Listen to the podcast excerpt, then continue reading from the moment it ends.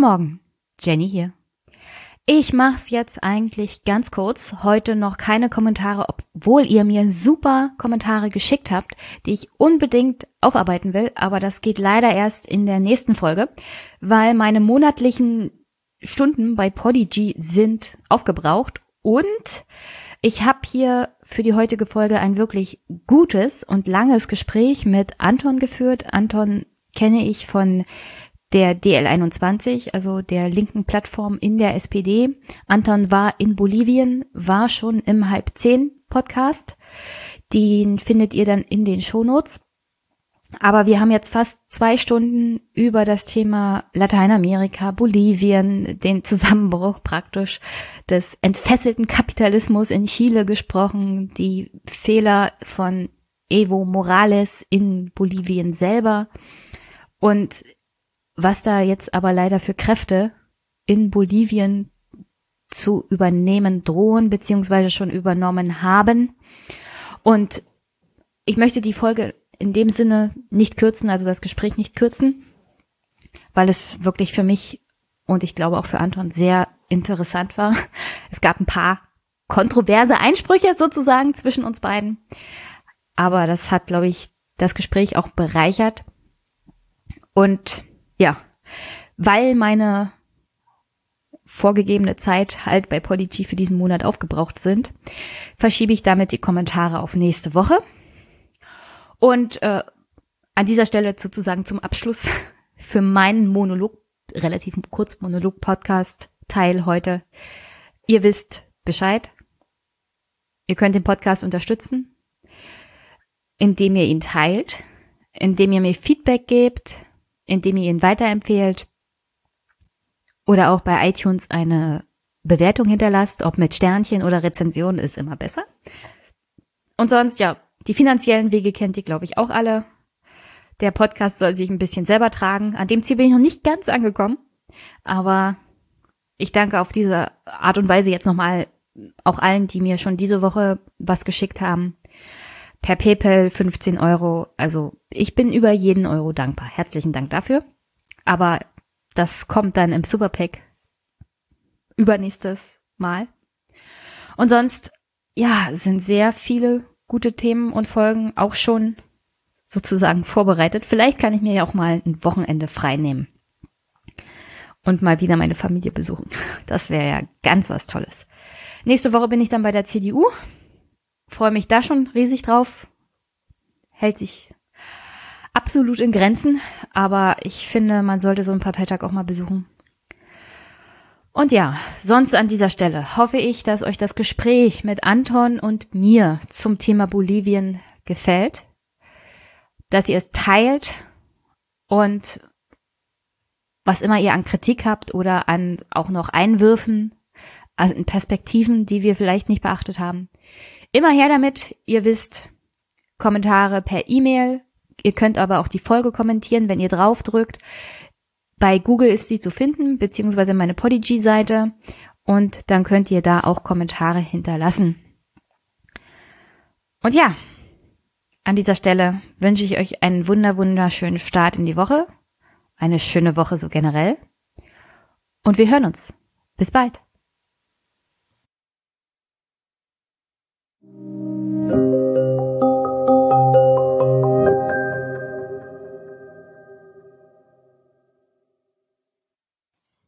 Hallo Anton. Hallo Jenny.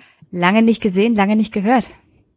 Ja, ist schon eine gute Weile her, dass wir uns mal gesehen haben. Ich glaube, das war das letzte Mal bei einer Veranstaltung der, wie heißt das? Die linke Plattform in der SPD, die es da noch gibt.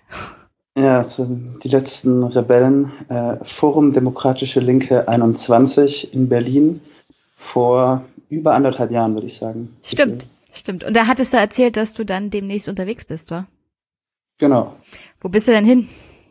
Ich bin nach La Paz und El Alto, äh, den beiden Geschwisterstädten und Hauptstadt von Boliviens, in den Anden auf 3200 bis 4100 Meter Höhe gewesen. Da habe ich ein Jahr lang gewohnt und einen weltwärts Freiwilligendienst absolviert.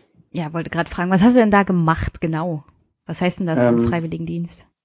Ja, heißt, äh, Vater Staat schiebt NGOs Geld äh, hinterher, damit junge Deutsche im meistens Sozialarbeitsbereich äh, tätig sein können, dort Landleute, Kultur kennenlernen und halt auch arbeiten. Sehr gut, warst du fleißig? Auf jeden Fall. Ähm, also es ist immer sehr unterschiedlich, wie viel da tatsächlich gearbeitet wird. Es ist auch sehr umstritten, wie viel es jetzt wirklich für die dort bringt und wie viel es nicht doch uns bringt als Freiwilligen. Ähm, aber besonders im zweiten, in der zweiten Jahreshälfte äh, habe ich sehr viel gearbeitet, ja. Und warum Bolivien?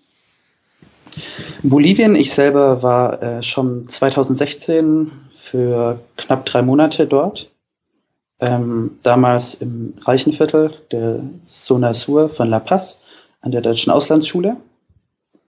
Ähm, das ist so die Oberschicht, wo man da landet. Das sind dann Deutsche, die in Bolivien wohnen, aber auch so die bolivianische Oberschicht.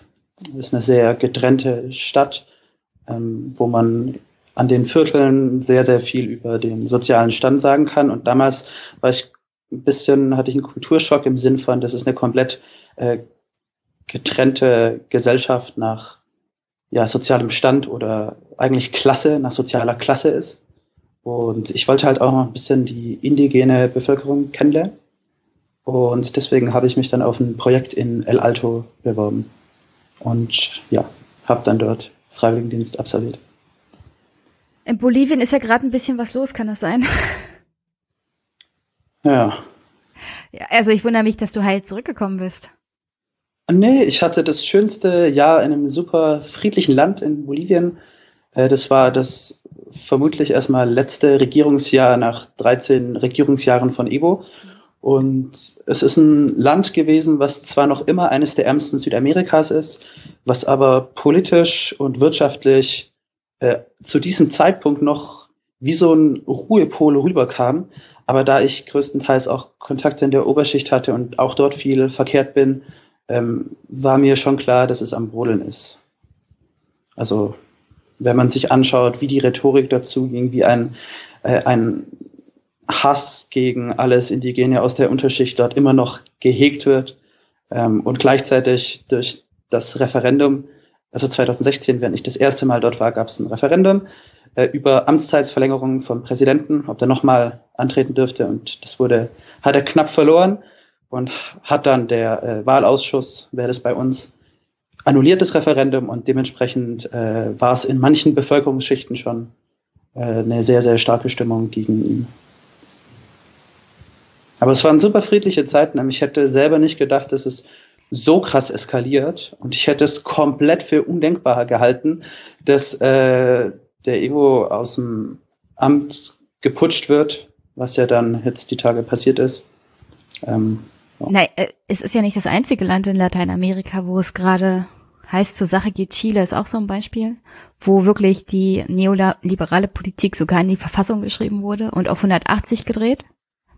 Ja, Chile und, ist krass. Und Chile, also die, Chile, die Chilenen lehnen sich ja jetzt praktisch dagegen auf, dass sie 30 Jahre unter einer Verfassung noch leben mussten, die eigentlich von einem diktatorischen Staat geschrieben wurde. Also soweit ich das weiß, wurde die Verfassung in China noch geschrieben. Da war Pinochet noch an der Macht. Und genau, die haben, die und die haben die einfach kommt noch aus der Diktatur. Ja, genau. genau. Und die haben die einfach 30 Jahre lang durchgezogen. Ich frage mich, warum.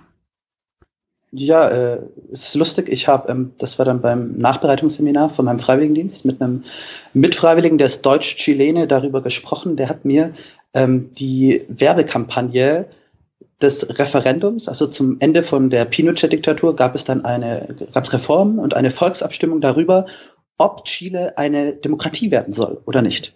Super lustig. Und es gab super viele erzkonservative, autoritäre, reaktionäre Deppen, die das nicht wollten. Und dann gab es eine, also auch Pinochet, der hat ja Kampagne gegen Demokratie gemacht. Und dann gab es eine Kampagne äh, für die Demokratie, die einfach nur so eine Friede, Freude, Eierkuchen, wir lieben Chile und haben uns lieb Kampagne war. Und so haben die hauchdünn die Demokratie wiedergewonnen in Chile, haben aber nie diesen eher wirklich komplett sozialdarwinistisch neoliberalen äh, Sachen nie aus der Verfassung rausgestrichen bekommen. Und ich finde es umso schöner, dass es jetzt in Chile eine Art Revolution gibt, die leider richtig mies niedergeschlagen wird. Einfach nur, weil Chile das Land ist, Ursprungsland ist, wo der Neoliberalismus als erstes implementiert wurde mit der äh, Ermordung von Allende Salvador, hm. ähm, der so ein bisschen der erste ähm, demokratisch gewählte Sozialist Südamerikas war und an dem auch die kompletten anderen linkspopulären, linksnationalen äh, Präsidenten Südamerikas immer angeknüpft haben. Also die haben komplettes geschafft, das linke Spektrum von Sozialdemokratie bis Kommunisten zu vereinen und eine pro-gewerkschaftliche Realpolitik zu machen. Aber ich, ich finde das halt so spannend, weil man, wenn man sich die verschiedenen Länder in Lateinamerika anguckt, Venezuela, Chile, Bolivien, ja. die sind, also vor allem Chile ist ja da der absolute Gegenpol zu zum Beispiel Bolivien. Aber selbst, ah. äh, ja, also was jetzt die wirtschaftliche Einstellung angeht oder die ja. Einstellung zum, zum Thema, der Markt regelt das schon, ja. In Chile wird das komplett neu verhandelt jetzt. Ja. Äh, da ist der gesellschaftliche Konsens jetzt richtig auf dem Prüfstand. Aber was auch interessant ist, und das habe ich in, in der aktuellen Folge von The Daily gehört, wo, also die Folge heißt äh, Capitalism on Trial, ja. Mhm. Und dass man praktisch das in den 80er Jahren implementiert hat, auch mit dem Thema so private Rentenversicherung und alles drum und dran. Jetzt kommen die, Len äh, die Leute tatsächlich in Rente und ah. es wird ja immer erzählt, also wenn du privat vorsorgst, dann ist das viel besser, als wenn der Staat das macht. Nicht, dass die staatliche Rentenversicherung in Chile irgendwie besser dastehen würde oder so. Aber wenn jetzt massenhaft Leute tatsächlich in Rente gehen, die privat vorgesorgt haben, dann gehen natürlich die Firmen einfach pleite oder bezahlen oder haben keine Rücklagen gebildet, sondern irgendwie Gewinne ausgeschüttet an die Investoren und an die Besitzer und haben jetzt kein Geld, um die Renten auszuzahlen. Also einfach durch die Demografie. Im Endeffekt das Demografieproblem, meinst du, wurde vom Staat auf die Konzerne umverlagert und man hat halt nicht die höhere Rendite äh, angespart, sondern ausgezahlt. Genau. Ja, also fatal, also, scheiße, habe ich also, gar nicht drüber nachgedacht. Ja, also das ist ja, das ist ja, also äh, wo kommt das Kapitalflucht. her? Genau, die, also das, strukturell bedingt, demografisch. Die, die Amerikaner haben das ja extra gemacht. Das ist ja diese Chicago School, die haben die Chilenen eingeladen. Hier kommt mal her, wir bringen euch bei, wie freier Markt funktioniert und Kapitalismus und das äh, regelt dann alles der freie Markt. Und jetzt sieht man eigentlich ganz klar, dass diese Idee von den Neoliberalen völlig gegen die Wand geht. Also jeder, der mir jetzt noch kommt mit von wegen, äh, also ist es besser, wenn wir uns da als Staat ein bisschen weiter zurückziehen und die Leute privat vorsorgen, ja, äh, dann müsst du nur sagen Chile. Und dann sollte das eigentlich als Gegenargument reichen, weil ja. es, also Chile ist der absolute Beweis, dass absolute neoliberale Politik Richtung der Markt regelt das und äh, privat ist besser als Staat und wir brauchen keine Regeln, wir brauchen keine Reglementierung. Die Wirtschaft weiß schon, was gut für sie ist und die sorgt dann auch für den Einzelnen, wenn er sich entsprechend einbringt, also wenn er genug leistet. Und genau das Gegenteil ist eingetroffen in Chile. Die sind dieser Chicago School gefolgt und jetzt bricht das alles in sich zusammen was heißt gefolgt, ähm, nachdem eben der demokratisch gewählte Präsident Pinochet äh, am 11. Sorry, nicht, ich verspreche, ich meine Allende. Ja, genau, das wollte ich ja gerade. Ich meine den, Salva, den Salvador Allende natürlich. Ja. Ich jetzt, oh, ich bin schon müde, Entschuldigung. Naja, nachdem der demokratisch gewählt wurde, wurde der ja eiskalt ähm, hier weggeputscht mhm. von putschenden Militärs und den, mit freundlicher Unterstützung aus den USA. Das muss man erstmal feststellen, dass die neoliberalen Profs äh, von der Ch University of Chicago, dass die damals in eine Diktatur sich haben einfliegen lassen, um ihre ja, Ideologie Ja, aber das passierte, das passierte tatsächlich gleichzeitig. Also die Amerikaner genau. hatten schon Leute aus Chile eingeladen, um in, an der Chicago School diese Wirtschaftsideen zu lernen. Und als Pinochet dann nach dem Putsch an die Macht kam und massenhaft Menschen hat erschießen lassen in einem riesengroßen Stadion. Danach kam er an die Macht und diese Leute standen Spalier und haben praktisch einen neoliberalen Dream State sozusagen aufgebaut. Unterstützt alles von den Amerikanern. Was? Ah. Jedenfalls da, also das, das fand ich halt so krass, dass das jetzt alles aufbricht, ja? Interessant, ja. Und auch heute ist es interessant, wenn man sich anschaut, wo welche Bevölkerungsschicht im Ausland protestiert von diesen südamerikanischen Ländern. Mhm. So sind doch, ähm, gibt es sehr viele links eingestellte Exilchilenen, die halt damals unter der Pinochet-Diktatur äh, flüchten mussten. Wirklich Leute, die aus der Mittelschicht kamen und äh, so nach Europa auch machen konnten. Hast du, als du in Bolivien warst, davon auch was mitbekommen, was zum Beispiel in Chile so los ist? Was da brodelt? Das, ja, das ist erst wirklich in meinem letzten Monat ein bisschen hochgekocht. Also da hat man es mitbekommen, medial, auch aus Social Media. Ähm, das war aber dort nicht so ein Riesenthema. Das habe ich jetzt mehr noch mit äh, Gesprächen von dem einen erwähnten äh, deutsch-chilenischen Freund von mir mitbekommen und auch medial jetzt mehr entfernt. Also ich habe ganz nah mitbekommen, würde ich sagen, die politische Situation in Bolivien und halt habe mich viel auch auseinandergesetzt mit Brasilien, mit Ecuador, mit Venezuela nicht ganz so viel und mit Argentinien auch noch ein bisschen. Okay. Also nee, das wollte ich halt noch in dieses Ganze einwerfen, weil wenn wir jetzt zu Bolivien kommen, dann ist Chile da tatsächlich ein völliger Gegenentwurf. Und man sieht aber, also diese Idee von regelloser Kapitalismus funktioniert halt auch nicht und das sollte man nie vergessen. Also wenn jetzt die Argumente mhm. kommen, Bolivien und und ähm, Evo Morales hat da auch Vetternwirtschaft betrieben und sowas alles, da kommen wir oh, gleich noch zu. Je. Da kommen wir gleich noch zu. Ähm, dann sollte man nicht vergessen, dass dieser enthemmte Kapitalismus in Chile viel größere Schaden angerichtet hat. Ja, auf jeden Fall. Kann ich direkt mit Bolivien und äh, dem Wirtschaft so ein bisschen als Gegenüberstellung ja, zu Chile sehr beginnen. gut, sehr gut. Liebend gerne, liebend gerne. Nichts lieber als das, weil man fragt sich, warum die äh, Linken aus ganz Südamerika und die äh, wirklich internationalistischen Linken aus der ganzen Welt ähm, sich solidarisch mit Evo Morales, dem demokratisch wiedergewählten Präsidenten Boliviens, erklären. Ähm, das machen sie vor allem auch ein bisschen aus Eigeninteresse, weil Bolivien das, das äh, positive Vorbild ist für eine ja, links sozialdemokratische oder sozialistische Regierung mit wirtschaftlichen Erfolgen. So ein paar Zahlen, äh, was sie hinbekommen haben. Sie haben inflationsbereinigt äh, das Wirtschaftswachstum verdreifacht in 13 Jahren. Sie haben ähm, gleichzeitig die relative Armut von 38 Prozent auf 15 Prozent gesenkt.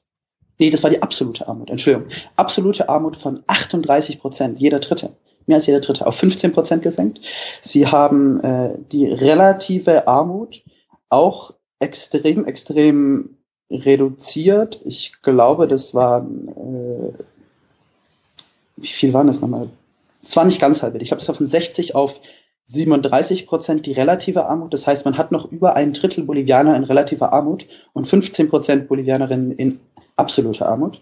Sie haben, äh, naja, die Währung stabilisiert, die ist sogar die letzten Jahre ein bisschen härter geworden, haben einen Mindestlohn von umgerechnet, ich weiß nicht, 310 Dollar. 200, also fast 210 Dollar pro Monat. 210, also die 2000 irgendwas Bolivianos, das sind mehr als 210 Dollar. Laut aktuellem Wechselkurs. Okay, ich habe einen deutschen Artikel gelesen, es kann natürlich auch ein bisschen mehr sein. Also zwar irgendwas zwischen 200 und 300 Dollar. Also das sind schon eher 300 also sollten wir nochmal nachchecken. Ich weiß nicht, was deine Quellenangabe ist. Ich habe es in Bolivianos und es sind über 2000 Bolivianos. Hängt vielleicht, ich weiß nicht, wie der Dollar steht. In Euro sind es fast 300 Euro. Ähm, mm, also zum, das war jetzt Wechselkurs, das war schon 2016 sehr hoch. Dann haben sie ähm, die, genau, große neoliberale Diskurs wirft äh, sozialdemokratischen Regierungen immer eine Überschuldung vor. Tatsächlich kommt es ja nicht auf die Gesamtverschuldung in absoluten Zahlen an, sondern auf die Schuldenquote. Sprich, ähm, ja, dem BIP, dem Bruttoinlandsprodukt, im Verhältnis zur Staatsverschuldung. Und diese Schuldenquote wurde fast ungefähr halbiert. Ähm, das ist ziemlich bemerkenswert. Am Anfang haben sie auch viel Schulden aufgenommen, aber die wurde auf, ich warte, wie, was, was sagt sie? Ich habe gerade ein Artikelchen auf 24 Prozent von, ich glaube, über 50 Prozent halbiert. Das ist sehr bemerkenswert. Was ich sagen möchte, das Wirtschaftswachstum das war äh, nur sehr kurz auf Pump und es wurde halt extrem in Infrastruktur reinvestiert, ähm, wurden ganz viele große Projekte, Bauprojekte gebaut, Flughäfen, Straßen. Jetzt ist, gibt's, soll der erste Zug in einem extrem landigen Land gebaut werden. Es gibt in La Paz und El Alto und auch ein paar anderen Städten ein Staats Staatsunternehmen, äh, das heißt Mi Teleferico, da hat die Firma Doppelmeier äh, Gondeln gebaut sehr interessant für den ÖPNV, der da recht billig ist, äh, der extrem effizient äh, viele, viele Zehntausende Leute jeden Tag durch den überlasteten Verkehr durchbringt. Wir kennen die Gondeln vielleicht vom Skiurlaub oder vom Wandern. Das ist wirklich extrem innovativ und sollte vielleicht auch in manche Mobilitätskonzepte in Deutschland mitgedacht werden, in meinen Augen. Ähm, Bildung wurde verbessert, ist aber in meinen Augen noch nicht au annähernd ausreichend. Und es wird auch viel in Gesundheit investiert, aber gibt es auch noch viel zu verbessern. Ja, also rein wirtschaftspolitisch ist Bolivien auf weltweiter Ebene ein riesiges Vorbild. Hm. Jetzt schütte ich mal ein bisschen Salz in die Suppe. ähm, weil ich habe mich natürlich auch ein bisschen vorbereitet. Also ich bin natürlich nicht in Bolivien gewesen. Ich kann mich da hier nur auf äh, Quellen in Deutschland und auf Deutsch verlassen. Äh, es gibt aber eine Lateinamerika-Zeitung, die wird von einem ehrenamtlichen Verein veröffentlicht. Und die scheint mir doch sehr solide zu sein, was die Informationen angeht und ist auch relativ unabhängig, was jetzt die politische Einstellung angeht. Deswegen beziehe ich mich hauptsächlich darauf. Ja. Und ja, du hast recht. Es hat sich sehr viel getan. Es scheint mir auch so, dass unter Evo Morales sich sozusagen eine Art boomende Mittelschicht entwickelt hat. Genau. Also, wurde, also im Endeffekt wurde ein Drittel neue Bevölkerung von pur indigenen Leuten zur Mittelschicht unter Evo. Also jeder zweite Indigene, der die Hoffnung hatte, wenn ein indigener Präsident ist, wird es mir besser gehen. Für jeden zweiten hat sich das absolut erfüllt. Ja, ich finde das auch so interessant, weil ähm, Morales ist ja der erste überhaupt, der indigen tatsächlich ist und Präsident wurde. Und er hat tatsächlich, ich glaube, so eine extra Politik betrieben mit dem Kolonialismus und dem Rassismus aus dieser Zeit aufzuräumen und hat tatsächlich das Leben für indigene Bevölkerungsanteile verbessert. Und daher kommt teilweise auch die boomende Mittelschicht. Vor allem Indigene aus wirklich ärmsten Verhältnissen haben sich wirklich zu einer Art Mittelschicht weiterentwickelt mit eigenen, mit eigenen Unternehmen, selbstständig und alles drum und dran. Das wird hauptsächlich auch, also es, es gibt eine Umverteilung im Land tatsächlich. Äh, es gibt Geld an junge Mütter, Renten werden bezahlt und diese Umverteilung beruht aber hauptsächlich auf der Nationalisierung der Rohstoffe. Soweit ich mich äh, da einlesen konnte, hat Morales neue Verträge gemacht mit den jeweiligen ausländischen Unternehmen, was jetzt die Rohstoff, was den Rohstoffabbau angeht. Ähm, Bolivien ist ein sehr rohstoffreiches Land. Unter anderem vor kurzem ist da so ein Deal geplatzt mit einer deutschen Firma wegen Lithium. Jetzt beschwert euch nicht, wie ich Lithium ausspreche. Das Zeug, das man braucht, um Elektroautos zu bauen und Handys. Und Jedenfalls haben diese neuen Verträge dazu geführt, dass statt 20 Prozent der Einnahmen aus diesen Rohstoffverkäufen 80 Prozent in der Staatskasse äh, landen.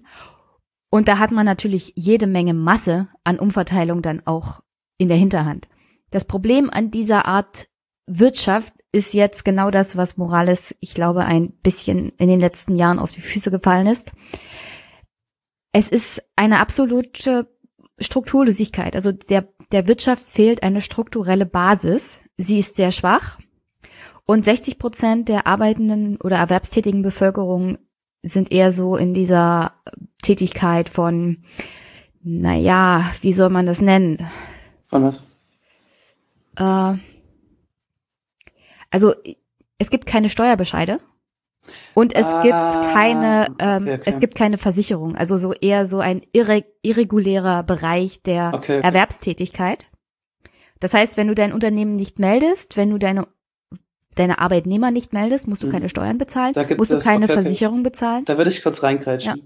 Äh, da gibt es besonders in der bolivianischen Oberschicht, wo man als äh, deutsch sprechende Person oder als Person, die mal kurz in Deutschland Verwandte hat oder mal kurz nach Deutschland fliegt, da gibt es in diesen Zirkeln, die sehr, sehr selten äh, wirklich nach El Alto gehen, die sehr äh, selten da soziale Kontakte pflegen, ist eine leider sehr gespaltene Gesellschaft oder sehr segregierte, getrennte Gesellschaft noch immer. Ähm, da gibt es sehr viele Mythen.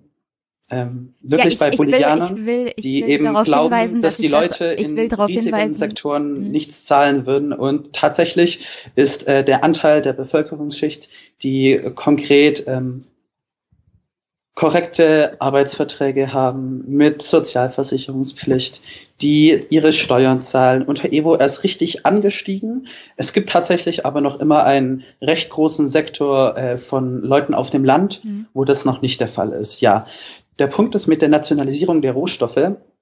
Ähm, da würde ich aufpassen mit einer Analyse, weil das kann leicht zu einem Trugschluss führen. Der wichtigste ähm, sag ich mal, Trick 17 oder wo Evo auch Glück gehabt hat, war tatsächlich die Nationalisierung der Gasvorkommen Boliviens, woraus dann ein Staatskonzern wurde mit 51-prozentiger Beteiligung des Staates und den Rest konnten internationale Finanzinvestoren reinmachen. Ähm, und naja, in den ersten Jahren gab es durch Kartellabsprachen mit anderen öl- und gasfördernden Ländern, vor allem Iran, äh, Venezuela und Russland, gab es dadurch eben ja ganz, ganz toll, schön hohe Preise und sie haben fett Cash gemacht. Und Venezuela hat verkackt, weil sie korrupt sind, weil sie autoritär sind, weil es nicht richtig demokratisch zugeht dort und hat all ihr Geld in die, diesen äh, Öl- und Gassektor reingesteckt, während Bolivien das eben nicht planlos alles aufs Gas gesetzt hat, sondern damit Augenmaß Investitionen reingetätigt hat und dann aber andere Sektoren über Infrastruktur, Bildung und eine Ankurbelung des Konsums massiv äh, auch angekurbelt hat. Also du ähm, hast und dementsprechend ja. passiert es bis heute, dass obwohl jetzt der Gaspreis aufgrund der Ölpreiskopplung im Keller ist, der ist furchtbar im Keller. Ähm, dementsprechend passiert es bis heute, dass selbst jetzt noch 2018 hat Bolivien noch immer Milliarden Gewinne gemacht äh, durch dieses Staatsunternehmen. Ich will bloß darauf hinweisen, dass dieser Hinweis, dass es wirtschaftlich jetzt, also das System Morales auch an seine Grenzen stößt, aus einem Artikel ist, wo auch Indigene befragt wurden, ja. Also das war jetzt nicht die Oberschicht, die gesagt hat, wir wollen eigentlich, dass sich das anders entwickelt, sondern man hat in einem, ich glaube, die Zeit war es, Artikel tatsächlich die El Paz besucht. Oder war es ein Hochland? Ich weiß es jetzt, jetzt habe ich den Artikel natürlich nicht zur Hand. Schade. Aber auf alle Fälle waren das eine Frau und ein Mann, die sie befragt haben, die persönlich Autoteile verkaufen, die sie aus Japan importieren, in einem, in einem Hochlandgebiet und das waren Indigene, ja. Also ja, das, äh, das ist die neue Mittelschicht sozusagen, die unter Morales genau. ein bisschen mehr zur Reichtum gekommen ist. Und die haben sich selber ein wenig beschwert, dass es an Polizeipräsenz fehlt, dass sie selber sozusagen die Gekniffenen sind, weil sie ausbilden, weil sie ihre Leute anmelden und im Vergleich zu denen, die das nicht tun, mehr kontrolliert werden vom Staat als alle anderen. Ja, und dann ist diese, also dann musst du mir eine Gegenzahl nennen, weil von diesen 60 Prozent irreguläre Beschäftigung ist natürlich eine ziemlich hohe Zahl. Aber ich kann mich da auch nur auf die Quellen verlassen, die ich in Deutschland habe. Und wenn du sagst, nee, das sind nur 30 Prozent, ja, äh, ich kenne die Zahlen nicht, ich kann sie nicht bestätigen. Ich würde aus dem Bauch her auf jeden Fall das verneinen. Ähm, aber du kannst ja die Quelle zeigen. Ich persönlich bin halt immer sehr, sehr vorsichtig, was Informationen über Bolivien von Exil-Bolivianern oder Deutsch-Bolivianern angeht, weil ich weiß, aus welchem Milieu die überwiegende Mehrheit von denen kommt und mit dem äh, dieser Gesellschaftsschicht habe ich Aber es scheint, letzte Jahr es scheint da ein Problem zu geben leider. mit irregulärer Beschäftigung. Und das bremst dann natürlich dies, die wirtschaftliche Entwicklung aus. Und ja, natürlich. Ja, ähm, und ja, wenn. Es wird aber, wenn das die, ist in meinen Augen sogar schlau. Also ich sage, mh, hm, naja, es gibt Sektoren, wie zum Beispiel die der nationalen äh, Produktion von Lebensmitteln, Obst, Gemüse. Das sind extrem marginalisiert, extrem arm und da ähm, gibt es sogar staatliche Programme, wo man ähm, zum Beispiel als Bediensteter eines Staatskonzernes oder auch einfach als normaler Bürger ein bestimmtes Kontingent hat durch Konsum, made in Bolivia, also wo in Bolivien hergestellt wird, dass man das steuerlich absetzen kann. Das heißt, man tut dann immer seine Steueridentifikationsnummer dort haben, gibt die dann immer auf die Rechnung an, dann kann man es im Nachhinein einreichen. Und so haben die ihre nationale Produktion auch im Rahmen von Dekolonialisierung eben extrem gefördert. Und eine andere Art von Subventionen oder Steuer erlassen, wäre es, dass man eben Teile des produktiven Sektors, was wirklich die ärmsten Sektoren Boliviens sind, eben nicht überwacht, beziehungsweise, wenn man ehrlich ist, der bolivianische Staat hat gar nicht die Möglichkeiten, diese Bereiche zu überwachen und äh, polizeilich für ein korrektes Steueraufkommen von irgendeinem Produzent in einem paar hundert Seelendorf zu sorgen. Dafür gibt es, ähm, dafür ist der Staat noch immer zu klein, zu schmal und kommt halt aus einer zwei Drittel relativer Armut hin zu ein Drittel relativer Armut. Und erst jetzt ähm, gibt es eben überhaupt diese neue Mittelschicht in El Alto und erst jetzt ist dort überhaupt erst der Staat präsent. Ja. Vor Evo gab es dort keinen Staat, aber jetzt haben diese Leute, die dort eben Kleinunternehmer sind und nicht mehr arme Unterschicht sind, die Mittelschicht werden wollen, sondern die sind Mittelschicht und wollen Oberschicht werden, die sind jetzt halt nicht mehr unbedingt sozialistisch eingestellt, sondern ein bisschen egoistischer, bisschen prokapitalistischer. Dementsprechend hat er auch weniger Zustimmung in diesen indigenen Sektoren, die ihn früher immer bis auf den Tod unterstützt haben. Diese Mittelschicht unterstützt ihn eben nur noch teilweise. Ich kann es aber ähm, nachvollziehen, wenn du, wenn du selber Unternehmer bist und äh, also in, also wirklich, ich werde den Artikel mal in die Shownotes stellen. Ja, da wurde ganz deutlich, da wurde ganz deutlich geschildert, sie verdanken Evo sehr viel, aber sie finden es halt auch ungerecht, dass zum Beispiel in den ärmeren Gebieten keine Polizei anwesend ist im Vergleich zu den reichen Gebieten. Und ich finde schon, dass die Anforderung an den Staat sein sollte, dass er auch die bürokratischen Mittel dann aufbaut. Und was ich dann nicht verstehe ist, offenkundig wurde die Bürokratie unter Evo Morales auch ausgebaut, aber nicht an den Stellen, wo, es, wo du es bräuchtest, in einem Staat, der sich tatsächlich so wirtschaftlich weiterentwickelt, wie es hier passiert ist. Eine Mittelschicht stellt natürlich ganz andere Ansprüche an den Staat als zum Beispiel eine ärmere Bevölkerung. Da geht es dann erstmal um die Absicherung der grundsätzlichen Dinge, was das Überleben angeht. Aber ja. ich versuche hier bloß nachzuvollziehen, wie es sein kann, dass vor allem Evo Morales auch bei den indigenen Bevölkerung an Unterstützung verloren hat. Ja, und, ja. und da muss man auch ehrlich sein und sagen, er hat da Fehler gemacht. Ja, auf jeden Fall war nicht alles perfekt. Klar, dass es dort mehr dazu kommen möchte. Ähm, ich persönlich würde aber, ähm, das ist echt auch, wenn ich mit Menschen gesprochen habe, mhm. ähm, höchstens, also es eigentlich nie gekommen. Ich habe immer ganz andere Kritikpunkte an Evo gehört, als ich dort gelebt habe. Ja, also, du hast, das, ja, du hast ja gesagt, ist, du warst ein, eher in der Oberschicht unterwegs. Nee, ich war genauso in, das ist die Sache. Äh, ich war genauso in der Neu ich war vor allem in der neuen Mittelschicht unterwegs. Er hatte dort meinen Freundeskreis äh, in indigenen und also indigenen und mestizischen Leuten, aber auch mit spanischstämmigen. Ich würde sagen, ich war größtenteils in der neuen indigenen Unterschicht, äh, Mittelschicht unterwegs, genau. Ähm, hatte aber auch arbeitsbedingt äh, mit absoluter Unterschicht und Armut zu tun. Und welche? Ich habe sehr viel gesehen. Welche, Sagen wir so, ich war, ich war zwischen den verschiedenen Gesellschaftsschichten gefangen im Endeffekt. welche ähm, Kritikpunkte hast du denn gegen Evo gehört? Ähm, das Wichtigste ist und bleibt das Referendum von 2016. Damit hat er es eben nicht nur gegen seine bisherigen Gegner denen noch ein neues Argument gegeben, sondern damit hat er sich im, bei Erstwählern oder Zweitwählern im Großstadtmilieu extrem unbeliebt gemacht weil ich sag's mal so, es gibt je nach gesellschaftlicher Schicht oder Stand und Werte und Normen gibt es Unterschiede.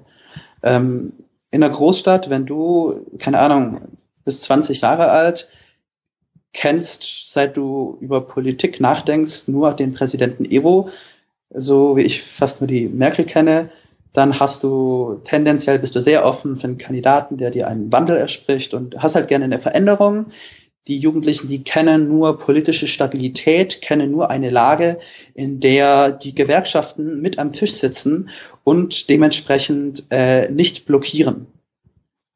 Das hat Evo immer geschafft, die Gewerkschaften und sozialen Organisationen einzubinden. Und jetzt passiert es zum ersten Mal, dass die Gewerkschaften äh, aus den Entscheidungen der Regierung aktiv ausgeschlossen werden oder zumindest ignoriert werden. Und jetzt bricht wieder das Chaos wie vor ihm aus weil in Bolivien der Gewerkschaftssektor so, so stark ist. Fakt ist, durch das Referendum hat er sich's verkackt. Das sind Leute, die haben zum ersten Mal abgestimmt. Äh, die parlamentarische Demokratie ist eh weltweit, würde ich sagen, in der Krise und Leute erhoffen sich von einem Referendum, dass es auch wirklich dann endlich mal umgesetzt wird. Und dann wird das Referendum im Nachhinein vom äh, TSE, also vom dortigen Wahlausschuss und Verfassungsgericht für nichtig erklärt. Also können wir, also am besten wir fangen das mal kurz ein, weil die bolivianische Verfassung ja 2009 neu geschrieben wurde. Und da, also das ist, glaube ich, der Kritikpunkt, der auch oft ähm, in den letzten Jahren und Monaten dann an Evo Morales kam. Dort wurde dann die Amtszeit für Präsidenten auf zwei Perioden hintereinander festgelegt. Und diese, dieses Referendum, so wie ich das verstanden habe, sollte diese Amtszeitbegrenzung sozusagen aufheben. Genau, 2009 ging es dann um die äh, verfassungsgebende Versammlung. Im Endeffekt, das Problem damals war, dass Ivos Partei nicht die notwendige Zweidrittelmehrheit hatte, um die, ich bin mir nicht sicher, ob es 2009 war, um ehrlich zu sein. Ähm, ich glaube, doch, die, die, neue Verfassung die ist dann war die 2009. Genau. Die verfassungsgebende Phasen, ich glaube, das war schon 2008. Ich bin gerade selber unsicher. Naja, auf jeden Fall, damals hatte er keine parlamentarische Mehrheit. Sie wollten äh, es konform machen mit den Richtlinien der äh, Organisation amerikanischer Staaten. Da gab es einen Menschenrechtsvertrag aus den 90ern, der eben es als demokratisches Recht angesehen hat, dass man sich wiederwählen lassen kann. Die MAS, die damals schon begonnen hat, einen Personenkult um Evo aufzubauen, äh, wollte keine Amtszeitbegrenzung drinne haben, weil sie aber keine parlamentarische Mehrheit hatten. Zweidrittelmehrheit hatten damals, musste sie einen Kompromiss mit der Opposition schließen und äh, der war eben nur möglich, in dem die Amtszeitbegrenzung, die neue Verfassung reingeschrieben wurde, die dann per Volksabstimmung und danach per Parlament eben so beschlossen wurde. Genau. Und das wollten sie dann über das Referendum ändern, was in meinen Augen an sich eine nette Idee ist. Es ist aber keine nette Idee, wenn du das Referendum äh, nur nutzen möchtest, um, naja, ich sag's mal so, die Denkweise dahinter war eben keine klassisch demokratische, sondern mehr eine wie soll man sagen, ein bisschen propagandistischere, yo, wenn wir das Referendum gewinnen, da wird es doch wohl was Einfaches sein, auch die Wahlen danach zu gewinnen. Und da haben sie sich komplett verkalkuliert, weil es war Evo gegen Evo. Das war der Evo mit seinen guten Seiten gegen den Evo mit seinen schlechten Seiten bis 2016. Und das haben sie verloren und halt dann im Nachhinein missachtet. Und ich denke, da sieht man auch, dass es ganz gefährlich ist, wenn man Referenten abhält, nur äh, um was bestätigt zu haben. Referenten sollte man nicht abhalten, um was abnicken lassen zu wollen äh, oder um äh, einfach des Referendums willen, sondern sollte man wirklich bei, bei fundamentalen Sachen, wenn man wirklich die Volksmeinung haben möchte. Und wenn jemand die politische Macht per Parlament, per Wahlausschuss, das vom Parlament bestimmt wird, hat, ähm, und das internationale Recht auf seiner Seite hat, dann sollte er nicht den Menschen eine Illusion von Demokratie vorgaukeln, sondern sollte gefällig die Eier haben und das auf juristischem Wege ändern. Äh, und das haben sie nicht gemacht. Und sie haben es dann erst im Nachhinein auf dem juristischen Wege geändert. Dementsprechend ist die Wiederaufstellung EWOS in meinen Augen nicht verfassungswidrig, weil die Verfassung wurde bürokratisch korrekt geändert. Das behaupten nämlich immer fundamental Oppositionelle. Aber sie ist sehr wohl demokratiefeindlich im Sinn von, es wurde ein demokratisches Referendum einfach nicht beachtet. Hm. Und das ist schon eine Nummer. Also echt problematisch. Die Amtszeitbegrenzung gab es ja dann. Sie wurde nicht von dieser Volksabstimmung aufgehoben, tatsächlich. Aufgehoben wurde diese Amtszeitbegrenzung dann tatsächlich von dem Verfassungsgericht mit der Begründung, dass äh, eine Amtszeitbegrenzung politische Rechte einschränke. Mit Verweis auf diesen internationalen Vertrag, ähm, der wiederum rein bürokratisch muss Völkerrecht in nationales Recht in, implementiert werden. Juristisch ist es okay. Es ist trotzdem sehr problematisch, weil die Entscheidung war politisch natürlich motiviert. Warum? Weil die Partei von Evo im Parlament eine Mehrheit hat und dementsprechend äh, dieses Gericht mit ihnen eher loyalen Leuten besetzen kann. Ähm, das wurde dann von der Opposition, wurde dann das Parlament, wurden alle verschiedenen Richter immer persönlich angegriffen als gekauft vom Mass, was ich für ähm, eine sehr problematische Methode halte, das so zu tun. Ähm, wenn man aber ehrlich ist, auch in Deutschland wird das Verfassungsgericht, ähm, naja, nach Parteibuch schon besetzt. häufig mal besetzt. Ja. Und insofern finde ich diesen Kritikpunkt kann man aus Prinzip kritisch finden, ist jetzt aber im Vergleich zu einer westlichen Demokratie kein bisschen schlimmer. Das also, Problem ist so, ich, ähm, ich, ich finde es halt riesig problematisch wegen dem Referendum. Das ist ein Riesenfehler, dass ihnen manche Gesellschaftsschichten nicht verzeihen werden. Ähm, die Sache ist halt bloß, Bolivien ist mehr als ein Land mit einem westlichen Weltbild, mit äh, einem Hang, einer Liebe zur parlamentarischen Demokratie, sondern ist halt ein weitestgehend indigenes Land, was noch immer sehr arm ist, wo es auch noch andere Werte und Normen sind und ein indigener Präsident halt in diesen Bevölkerungsschichten der Armut, die pur indigen sind, die keine weißen Menschen kennen, noch immer eine hohe Legitimation hat. Hm. Ich möchte bloß auch noch darauf hinweisen, dass es in Bolivien die Wahlpflicht gibt, was ja deine demokratischen Rechte in dem Sinne auch einschränkt, dass du nicht von der Wahl wegbleiben darfst. Es ist ein, eine demokratische Pflicht in diesem Sinne. Und das macht auch nochmal, verstärkt nochmal die ganze Sache mit dem Referendum, weil die Leute mussten beim Referendum abstimmen, genauso wie sie bei dieser letzten Wahl auch abstimmen mussten. Und sie mussten auch 2014 abstimmen, was Evo wiederum verfassungsgemäß unumstritten bis äh, Mitte, Ende Januar zum Präsidenten macht. Eigentlich. Ja, eigentlich. Und ähm, ich, also ich bin so grundsätzlich eigentlich für Amtszeitbegrenzung. Also ob es zwei oder vielleicht doch vier sein sollten, darüber kann man ja streiten. Aber die Amerikaner sind ja jetzt auch keine Verfassungsbrüchigen, Brüchigen, weil sie ihre Amtszeit begrenzen. Im Großen und Ganzen ist das, glaube ich, eine gute Variante. Okay. Und auch in Deutschland wünscht man sich ja manchmal, dass die Zeit des Bundeskanzlers vielleicht. Das Lustige ist ja, es sind ja zwei Amtszeiten hinter, hintereinander, die du nicht Präsident sein darfst. Das heißt, du kannst einmal aussetzen und dann wieder Präsident sein. Ja, ja Genau, das russische Modell äh, wurde in der internationalen Presse nach dem Referendum diskutiert.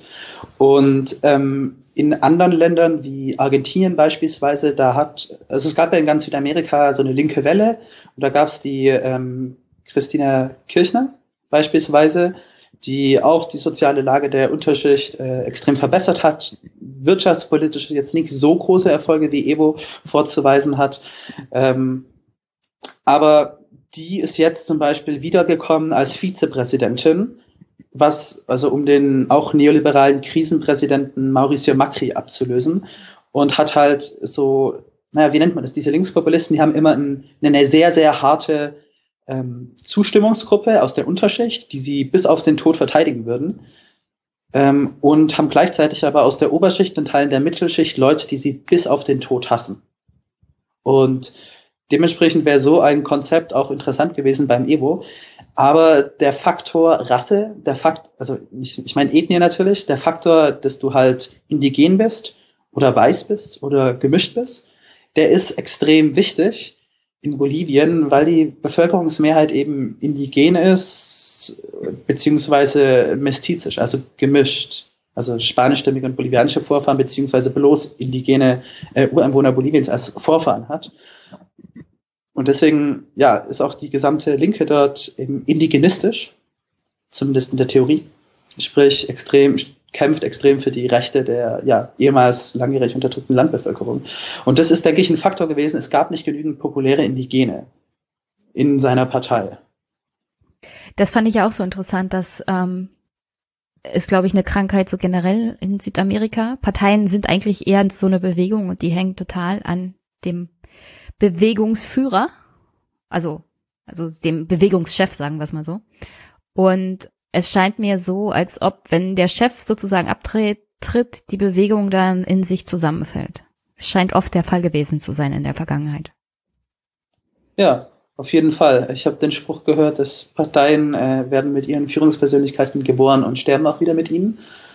Und wenn ich eine Art selbstkritische Machtanalyse über südamerikanische Linke machen müsste, da würde ich sagen, die Art von, wie die Macht, die tatsächlich auf den Straßen und in Betrieben erkämpfte Macht durch organisierte Menschen oder organisierte Gewerkschafter etc. und soziale Bewegungen, wie die plötzlich in den Staat übertragen wird und auch abgegeben wird, das halte ich für fahrlässig. Ich halte es für fahrlässig, wie wenig Fokus auf kommunitäre eigene ähm, Medien gesetzt wird und stattdessen lieber probiert wird, über staatliche Medien ein bisschen Einfluss zu nehmen. Ich halte es auch für äh, fahrlässig, wie Demonstrationen darauf gesetzt wird, dass Leute, die für den Staat arbeiten, dann auch bitte für ihren Präsidenten demonstrieren, obwohl die aus einer Schicht kommen, die eigentlich äh, mehr für die Opposition mit denen sympathisiert und auf die Mobilisierung der eigenen äh, ja, Basis, der Identität der eigenen Bewegung ein bisschen geschissen wird. Und ich halte es auch für fahrlässig, wie ähm, ja, Indigene im bolivianischen Staat nicht Schlüsselpositionen genommen haben. Es gab viel zu wenig indigene Minister unter Evo und grundsätzlich, gerade was auch den Polizei- und Militärapparat angeht, gibt es einfach keine hohen äh, Generäle, Offiziere etc., die indigen sind, die aus einem Kulturkreis kommen, wo Evo cool ist, wo er verehrt wird. Ich wollte noch. Er, das gibt es da alles, ne? Ich, ich wollte noch eine Sache ansprechen, das mit der Korruption und Vetternwirtschaft, bevor wir zur aktuellen Lage kommen und vielleicht auch nochmal zum Militär. Weil ich finde es schon wichtig, bei der ganzen Analyse zu erwähnen, dass das jetzt nicht alles heute auf morgen und alleine durch den rechten und konservativen Rassismus hervorgerufen wird, sondern dass Evo auch jede Menge Fehler gemacht hat.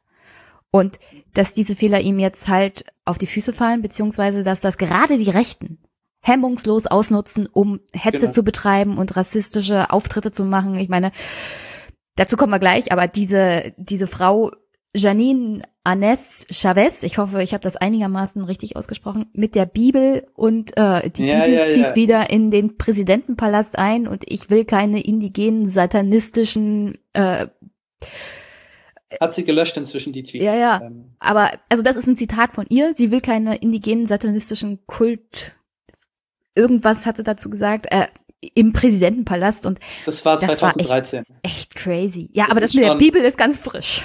Also das ja, natürlich, die ist eine religiöse Fanatikerin und die evangelikalischen also Freikirchen. Ja, diese die Bibel, damit hätte sie jemanden erschlagen können. Das sind, das sind aber zehn Prozent fast der bolivianischen Bevölkerung, glaube ich, die in äh, so eine Weltsicht hegen. Und das sind nicht nur Leute aus der Oberschicht, sondern auch aus der Mittelschicht, auch aus der indigenen Mittelschicht, äh, die in diesen Freikirchen mit Gründervätern aus den USA sind und da wird äh, bestimmte religiöse Sachen werden auch als Herrschaftsinstrument gegen indigene Leute verwendet dort. Also noch, ähm, noch kurz, noch kurz zu dem Thema Korruption und Vetternwirtschaft. Mhm. Also, vielleicht hast du was mitbekommen, als du noch da warst, vielleicht war es Thema. Auf alle Fälle gab es schon 2014 Vorwürfe steigender Korruption unter Ivos ähm, Regierungs Ausübung, beziehungsweise sein Vizepräsident Alvaro Garcia Linera. Alvaro, Alvaro Garcia Linera. Genau. Linera. Der äh, war, war kräftigen Korruptionsvorwürfen ausgesetzt, unter anderem wegen eines Unternehmens Air Catering, das für das Essen an Bord der staatlichen Fluglinie Boliviana de Aviación, also BOA, zuständig ist. Und es soll zum Teil Silvana del Castillo Cheyada, der Ehefrau von Maurice Garcia Linera, also und der Schwägerin des Vizepräsidenten gehört haben. Mhm. Es ist schon, also ich sehe das kritisch, so eine Firma zu haben. Ja, und die an. versorgt dann die staatliche, die staatliche Fluglinie mit den Catering an Bord. Ja, und da kannst ja. du mir nicht, also jetzt nicht du so, sondern so generell kann man mir dann nicht erzählen, dass das nicht Korruption ist. Ja, hört sich schon korrupt an. So. Ja. Und dann hört gab sich nach es, Vetternwirtschaft an. Ja, das hört sich nach so Vetternwirtschaft an. Und es gab Erpressungs, also wirklich eine Reihe von Erpressungs- und Korruptionsskandalen auch in der bolivianischen Justiz. Unter anderem wurden da äh, auch Gegner von von MAS, also der Partei und Morales selber, äh, unter Druck gesetzt, ins Gefängnis gesteckt, erstmal ohne ohne Verfahren mhm. und dann erpresst und also es ist schon einiges Unschönes gelaufen unter Evo. Ja. Und das hat jetzt nicht gerade zu seiner Beliebtheit beigetragen, nehme ich ganz stark an. Aber weißt du denn irgendwas über den Zustand der Korruption in Bolivien? Ja, ähm, ich kann Folgendes sagen, dass der Unterschied zur Korruption in Deutschland und Bolivien ist vor allem derjenige, dass die Korruption dort auf einem sehr niedrigen Niveau beginnt sprich die Polizei in der Straße, äh, auf der Straße, die ist sehr häufig korrupt. Also in der Regel, wenn du den fragst, ob man das nicht anders regeln kann, Zwinker-Smiley, ähm, dann kann schon sein, dass die drauf anspringen und dich nicht äh, hier festnehmen, sondern halt ein bisschen Geld haben und dann kannst du ohne Führerschein durch oder so Faxen machen. Und ähm, naja, es hat sich auch in Bolivien gezeigt, dass die fortschrittlichsten Gesetze der Welt nichts bringen, wenn sie von, naja, sehr reaktionären Staatsanwälten und Richtern, die teilweise auch korrupt sind, implementiert werden müssen. Sprich, Ähm, es ist ja nett, dass Evo zum Beispiel eine Frauenquote im Parlament hat, ähm, bringt aber nichts, wenn der rechtsprechende Richter ein Macho ist und bei einem Feminizid, bei einem Mord von einem Typ an seiner Ex und deren gemeinsamen Kinder halt den Typen freispricht. Weil der den geschmiert hat oder weil der ein Macho ist, entweder weil er korrupt ist oder halt falsche Weltansichten hat. Ähm, das bringt da nichts. Und es geht sogar so weit, diese kulturell akzeptierte Korruption aus Teilen der oberen Mittelschicht, äh, aber auch die strukturelle Korruption, dass teilweise, ähm, ich hatte eine Freundin, die war in Bolivien eine Vizeministerin in der Regierung. Das ist sozusagen höher, habe ich keine gute Freundin gehabt. So höchste, das wäre in Deutschland Staatssekretär.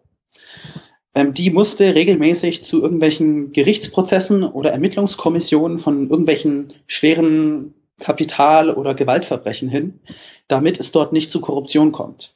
Sprich, die konnten den eigenen Leuten im Staat nicht vertrauen. So gravierend ist das. Und es ist ein zutiefst konservatives, auch im positiven Sinn traditionelles Land, aber auch korruptes Land und autoritäres Land ähm, von der Gesellschaft her. Und das wirkt sich natürlich auch immer automatisch auf alles im Staat aus. Ähm, ja, das halte ich für kulturell und strukturell. Aber trotzdem würde ich behaupten, also das, was ich an konkreten Beispielen gesehen habe, das sind, ich würde sogar in den meisten Bereichen, es wurde tendenziell die Korruption reduziert. Natürlich nicht annähernd ausreichend, aber zu, zum Beispiel es kam zu Korruptionsfällen in der SEGIP, in der Personalausweisbehörde, wo ähm, korrupte Beamte richtig tausende Dollars gemacht haben, indem sie Persos ähm, falsche Identitäten ausgestellt haben. Du kannst also mit deinem eigenen Bild kommen, mit deinem Wunschnamen, mit deinen Wunschangaben und wie ein Geheimdienstler oder irgendein Drogenboss konntest du die offizielle Ausweisdokumente aus äh, erstellen lassen. Von der sozusagen, was wäre das bei uns? Bundesdruckerei von der Behörde, die Personalausweise macht. Einwohnermeldeamt eigentlich. Ja, Einwohnermeldeamt bei uns, okay. Und naja, wie soll man sagen, das ist schon, Identitätsfälschung ist schon eine harte Sache. Und das kam dann 2016 raus. Da kamen dann Leute in den Knast und da war eine riesige äh, Korruption dahinter, wo auch richtig Geldflüsse zu richtig hohen Polizeis etc. Beamten waren und da sind richtig Einnahmequellen für Teile des äh, Sicherheits, des korrupten Sicherheitsapparates weggefallen. Ich weiß nicht, wie hoch die Kette geht der Korruption, ob die nur zu den zu recht hohen Polizisten und Militärs geht oder ob die bis äh, zu dem zuständigen Minister gegangen ist, das weiß ich nicht. Aber was ich sagen möchte, da, da gab es durchaus absolut korrupte Strukturen innerhalb der Institutionen. Und das wurde nicht naja, einerseits haben sie sich durch eine reformistische Bekämpfung dessen, es wurden nämlich nicht äh, plötzlich alle Leute rausgeschmissen, als Evo an die Macht ist, sondern kannst ja auch nicht machen. Also du kannst, kannst ja nicht machen. Staatsapparat. Das probiert, das probiert bei mir der Bürgermeister im Dorf in Weissach und es ist ein Riesendesaster, weil es gibt ganz viel undokumentiertes Wissen äh, und ja, es ist schwierig, wenn das plötzlich alles wegfällt. Also du kannst natürlich, du kannst natürlich versuchen, als neuer Präsident äh, die Regeln zu ändern, deine Mitarbeiter und Beamten dazu anzuhalten, sich an diese neuen Regeln zu halten, das unter Strafe zu stellen, wenn nicht. Äh, vor allem die Chefs austauschen, die immer weggucken oder mit von der Partie sind. Also ich wollte nur darauf hinweisen, dass auch unter Morales die Korruption auch auf den höchsten Ebenen anscheinend weitergegangen ist ja, bis auf recht hohe Ebene gab es da weiterhin Korruption. Auf jeden Fall würde ich, äh, würde ich nicht verneinen. Ähm, trotz alledem glaube ich, dass er sich mit dem äh, Anteil an Kampf gegen Korruption, den sie gemacht haben, ähm, Feinde innerhalb des Sicherheitsapparates gemacht hat. Das steht für mich außer Frage. Das weiß ich von Leuten, die in Institutionen dort gearbeitet haben. Ähm, da hat er Leuten richtig fett auch ans Bein gepisst. Gleichzeitig aber kam es zu gravierenden Korruptionsfällen, äh, gerade auch in dem Ministerium für, wie heißt das, für Land und Autonomie, wo riesige äh, Bereiche, riesige Flächen im Rahmen äh, von der Rückgabe, also Landrückgaben von irgendwelchen Oligarchen verstaatlicht wurden und dann indigenen Stämmen zurückgegeben wurden. Und so kam es dann beispielsweise zu weniger Raubbränden und es wurde ein ökofreundlicher Tourismus dort gefahren.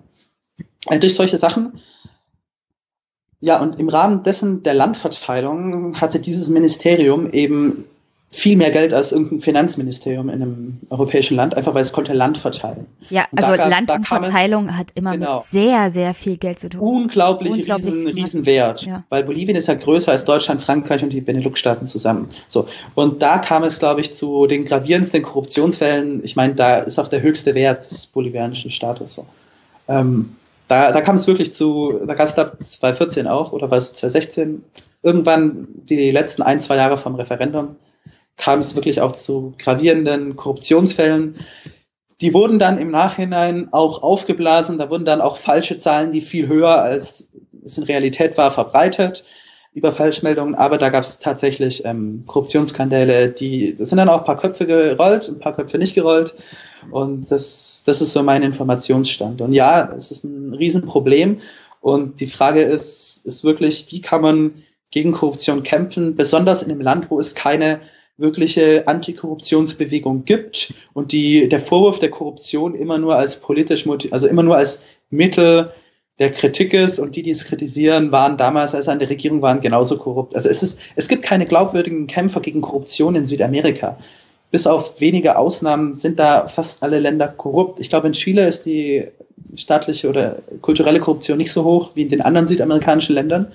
Aber ähm, da gab es dann doch ein bisschen Bürokratie im Neoliberalismus, die ein bisschen besser funktioniert hat. Aber ansonsten ist es wirklich in, in fast allen Ländern Südamerikas eine unglaubliche Korruption und keine Rechten, keine Linken äh, konnten es wirklich gescheit beenden. Und auch in Deutschland, äh, was noch unter legaler Korruption läuft, finde ich auch sehr, sehr problematisch. Ist ganz schwierig, auch wie Ex-Minister hier Dreh- und Türangeljobs haben und in diesem Sinne häufig mal Gesetze schreiben oder Konzernübernahmen äh, plötzlich okay finden.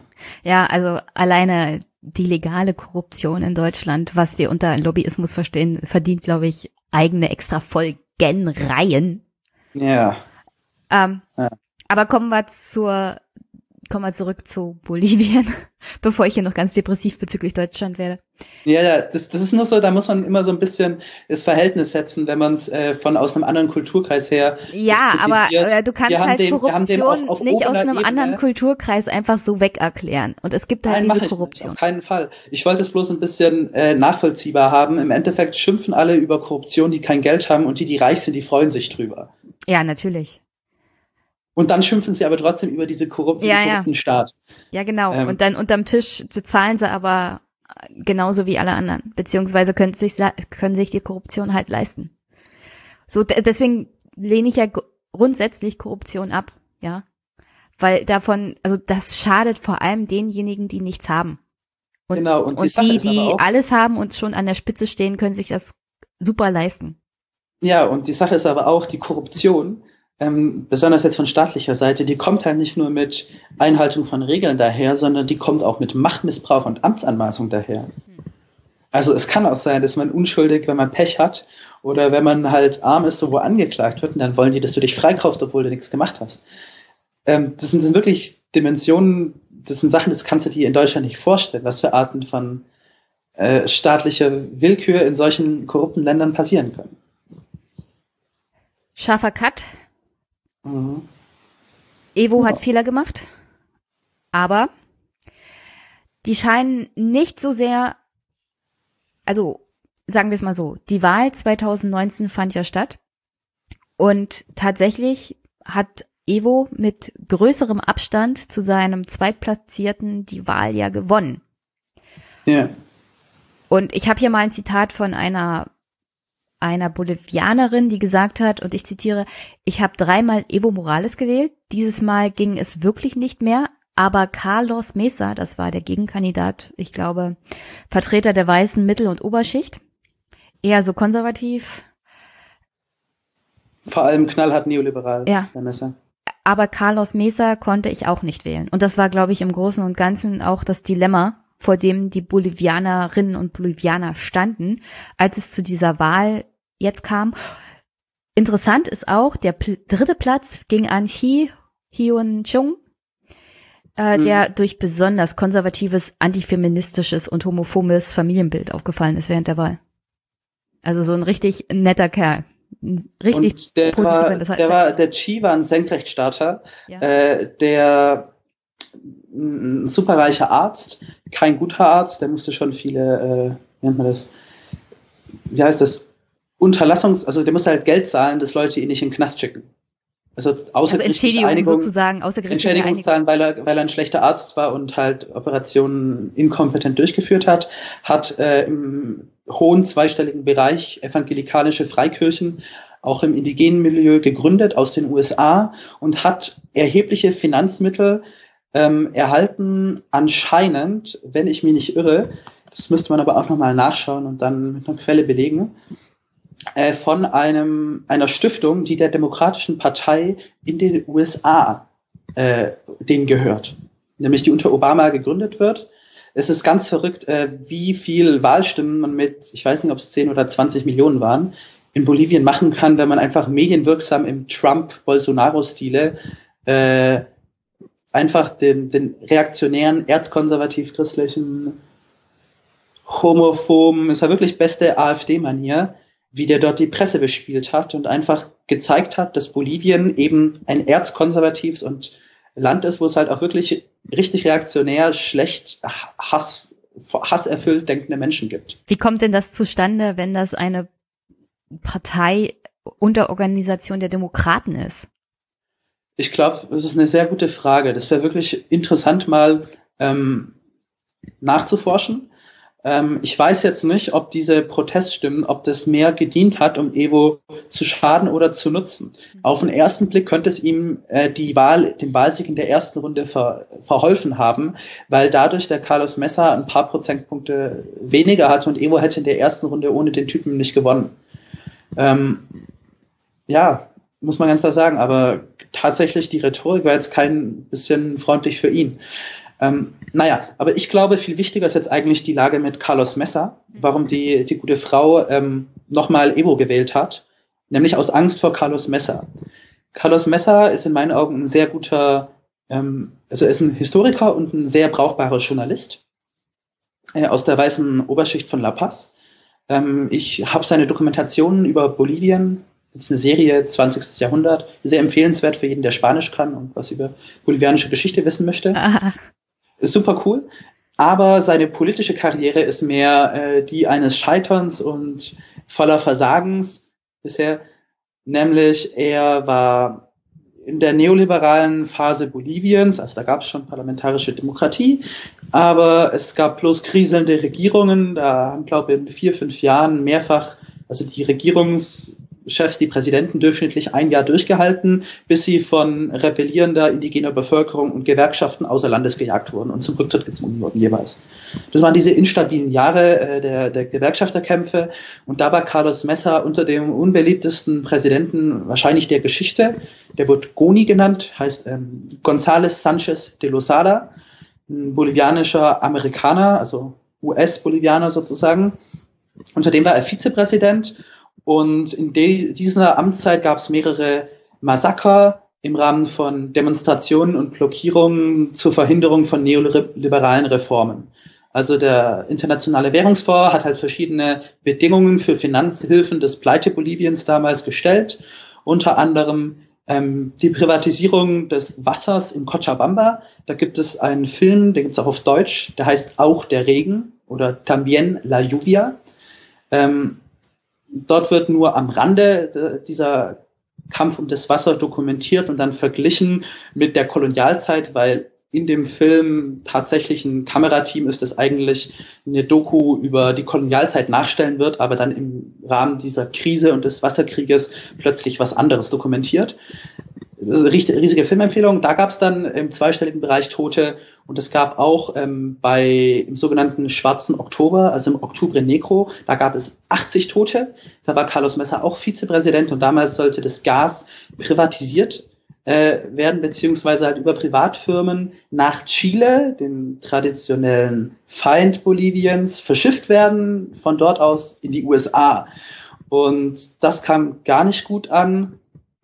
Und ja, da gab es dann halt auch, auch gewalttätigen Widerstand, erst friedlich Demos, Eskalationsspirale und Leute haben auch gewalttätig blockiert dann. Und da haben sie auch das Militär mit Straffreiheit äh, auf die Leute losgeschickt, ähnlich wie es jetzt wieder getan wird. Und gab es halt 80 Tote, hunderte Verletzte. Und deswegen ist er eben der Carlos Messa für viele indigenstämmige, besonders für die Bevölkerung aus El Alto unwählbar gewesen. Und die Leute haben halt lieber den nicht mehr so beliebten indigenen Evo gewählt.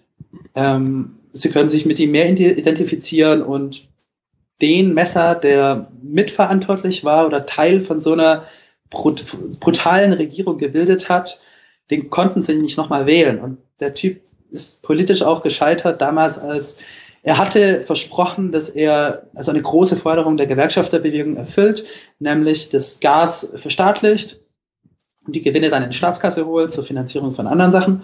Und das hat er eben sich nicht getraut, hat gesagt, es sei unmöglich und ist dann zurückgetreten, während die sozialen Bewegungen, die jetzt wieder gegen, äh, auf den Straßen sind, während die eben Widerstand geleistet haben. Und danach gab es Neuwahlen und Evo ist zum ersten Mal Präsident geworden, das noch in der alten Republik. Das ist so ein bisschen die Geschichte von Carlos Messa und weshalb der in manchen Kreisen unwählbar ist. Und so nach deutschen Werten und Normen ist ja komplett undenkbar, dass so jemand Kandidat wäre. Und eine der Forderungen der rebellierenden Bevölkerung ist eben auch, dass Carlos Messa kein Kandidat mehr sein kann wegen diesem Massaker von damals. Ähnlich wie eben die rebellierende Ober- und Mittelschicht aus der Stadt eben die Wiederaufstellung von Evo ablehnt, lehnt die eben überhaupt eine Aufstellung von Carlos Messer ab. Ja, das ist nur also, nachvollziehbar. Weil sie so jemanden, weil sie es, ja, einfach nur, weil das ist, das ist nochmal, würde ich sagen, größerer Widerstand als gegen Evo ist ein größerer Widerstand gegen Carlos Messer. Ähm, besonders auch mit den dortigen Werten und Normen. Wie, ähm, ja. wie, wie kam es denn jetzt?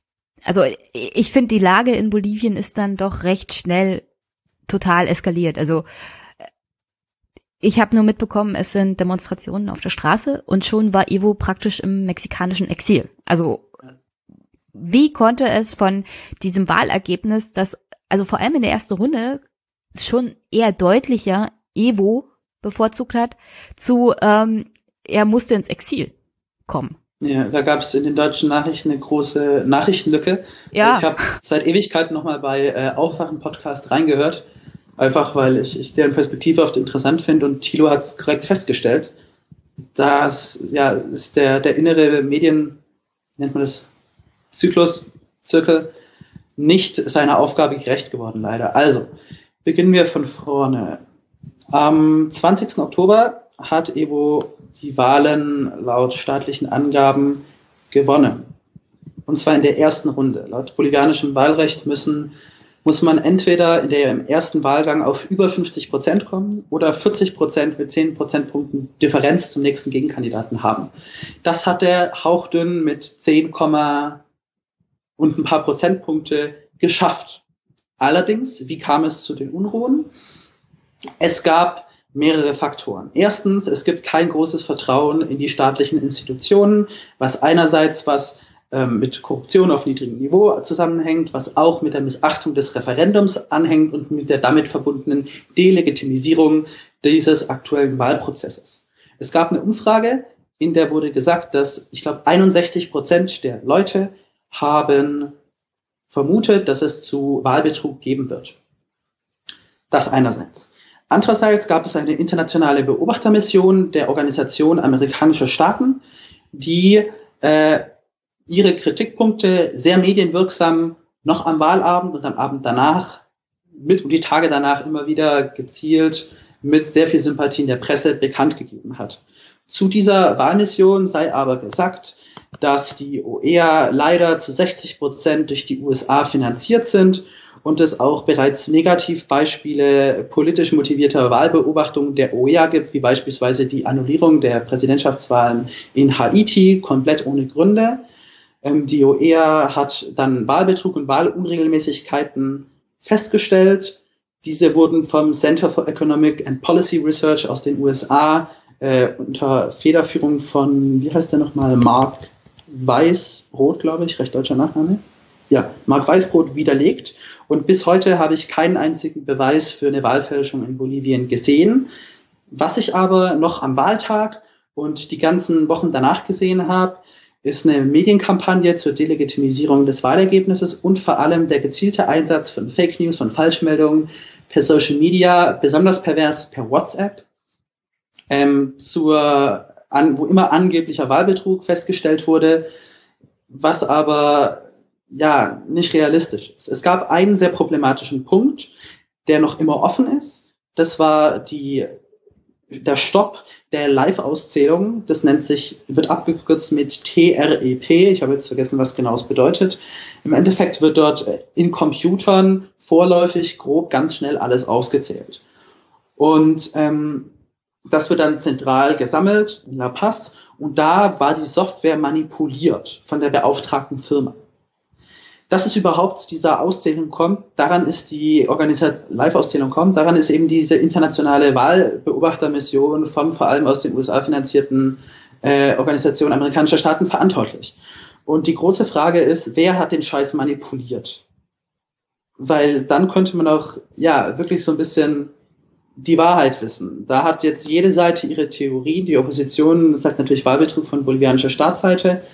Ich halte das für sehr unwahrscheinlich. Grundsätzlich, wenn es um den Wahlbetrug geht, muss man eigentlich sich immer auf die OEA, also auf Spanisch OAS, berufen, nämlich die ist ja für die ganzen Vorwürfe zuständig oder verantwortlich und hat aber in ihrem Bericht keine eindeutigen Beweise dafür geliefert. Und das finde ich so furchtbar problematisch. Ähm, das Interessante ist, der Präsident der Organisation Amerikanische Staaten, der Almagro heißt er mit Nachnamen, der war vor den Wahlen schon mal in Bolivien und hat dort erstmal die Verfassungsmäßigkeit der Wiederaufstellung von Evo bestätigt. Das musste er als Chef der Organisation, wo eben dieser internationale Menschenrechtsvertrag mit unbegrenzter äh, Amtszeit, also unbegrenzter Wiederwahlmöglichkeiten, diese Organisation steht ja vor, also musste er das tun. Da hat er sogar sehr Evo-freundlich gesagt, ähm, es wäre diskriminierend, wenn er nicht nochmal antreten dürfte. Äh, in meinen Augen hat er damit Evo zu Tode umarmt, um ihn danach das Messer in den Rücken rammen zu können mit einer Medienkampagne gegen ihn.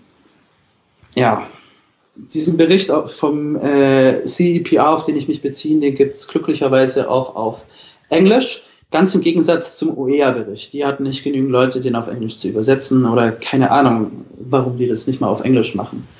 Ähm, ja. Das ist also der Riesenstreit, ob die Wahlen jetzt legitim sind oder nicht. Im Endeffekt wurde dann halt, die Fälschungsvorwürfe wurden in der bolivianischen Presse, die größtenteils privat ist und nur teilweise es staatliches Fernsehen gibt, so oft wiederholt, dass es dann plötzlich zur Wahrheit und zum Common Sense in großen Teilen der Stadtbevölkerung wurde.